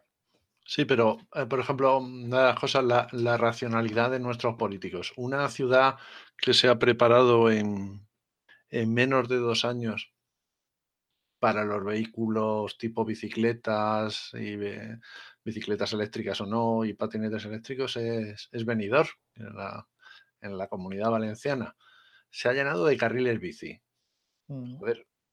pasa una bici cada hora. O sea, ahí hay una infraestructura de la hostia, hay unos atascos de coches del copón y está lleno de carriles bici que no usan cualquiera que haya ido a Benidorm, y yo he ido bastante porque mis suegros tienen ahí piso, y haya montado en bicicleta en Benidorm, se da cuenta de lo duro que es montar en bicicleta en Benidorm, que todo es cuesta arriba o cuesta abajo.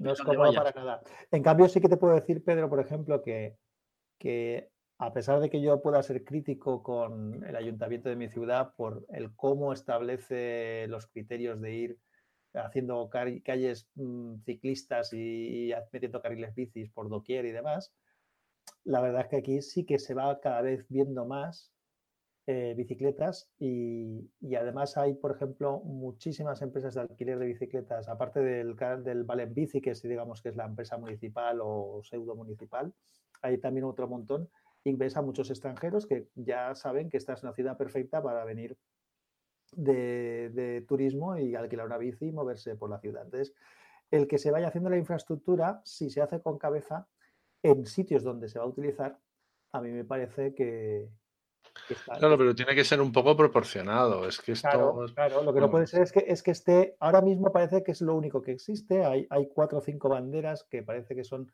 hablábamos antes de, yo creo que hay cosas que se registran o se potencian por moda.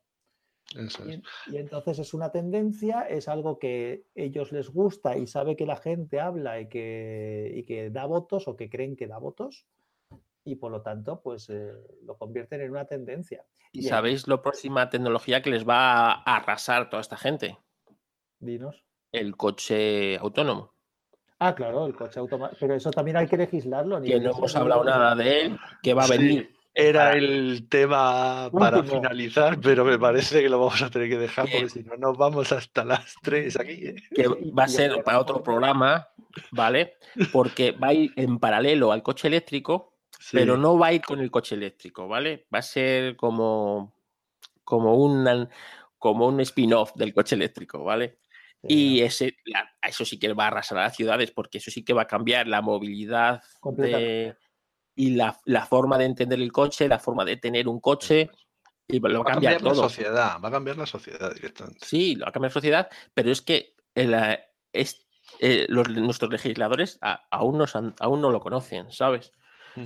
No ni, se lo han, puesto encima de la mesa. Y, A ver, ¿qué van a conocer nuestros legisladores? Antes decía Vicente. Yo llevo por lo menos dos años, si no más, diciendo, vamos a ver, los vehículos eléctricos no pueden ir por las aceras de las ciudades. No pueden ir, ni elegirles que pueden ir a 5, ni a 10 kilómetros por hora, ni a nada. Porque según haces una norma, hay gente que se la salta y va a haber accidentes y va a haber movidas. Pues ya las tenemos aquí, pero vamos, es que eran de cajón de madera de pino. O sea, pues tú ahora mismo a nuestro presidente del gobierno le dices qué opina del coche autónomo y te va a decir que le han bajado que el coche autónomo ahora paga menos de su cuota al mes. probablemente, probablemente. Sí, sí, sí. El, coche, del autónomo no, el coche autónomo. es que son un puto desastre. Y, y lo que tú has dicho muy bien, Carlos, que las bicis y los patinetes necesitan van a meterles impuestos y, por ejemplo, el seguro. Porque. el seguro, es, que eso lo veo yo necesario. Es decir, en el momento en que hay un montón de gente circulando por ahí que puede atropellar a alguien. No, pero es que ya ha pasado. Esto que ha pasado ahora de las personas que han sido atropelladas por un. Eso no se habla de los muertos, ¿eh? pero que accidentes hay muchísimos más. Que siempre, igual que en los accidentes de tráfico se habla solo de los muertos, pero hay decenas de miles de personas heridas graves y muy graves. Pues aquí claro, mientras sea una empresa de estas de patinetes, supongo que esa empresa de patinetes tendrá sus seguros responsabilidad civil. Sí, pero en particular es el pero problema. en particular es el problema. ¿eh? De momento estás protegido con el seguro de la casa, el que tenga casa, digo yo. Pero. ¿Tú crees que el seguro de la casa te va a cubrir ir en un vehículo eléctrico y atropellar a una persona, matarla? bueno, tú sabes, tú sabes que el seguro de la casa, bueno, el seguro en general te protege de todo menos de lo que te pasa, ¿no? Entonces, vale, vale. Es que no tengo muy claro que la responsabilidad civil de la casa te cubra eso. ¿eh? Y te puedes buscar una ruina, ¿eh?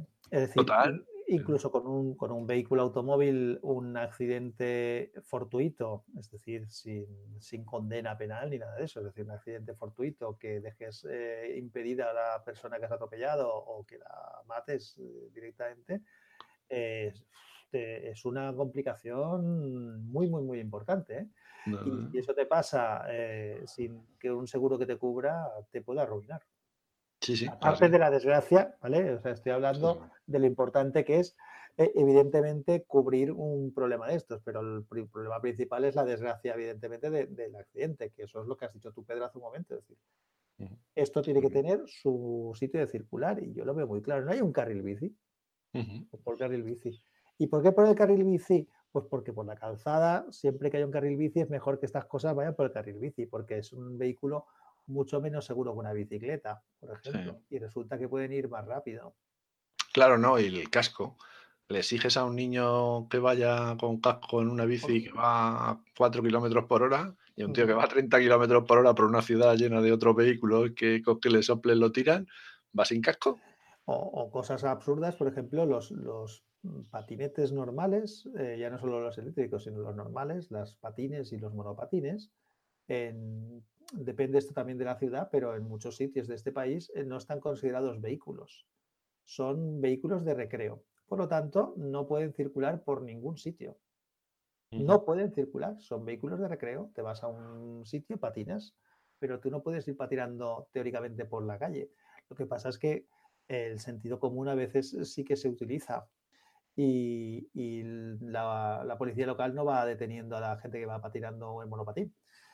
Pero pero la legislación, una vez más, no está alineada con la realidad. Sí, sí, sí, Muy bien, chicos. Pues creo que ha sido un programa estupendo, fantástico. Yo he aprendido un montón de cosas.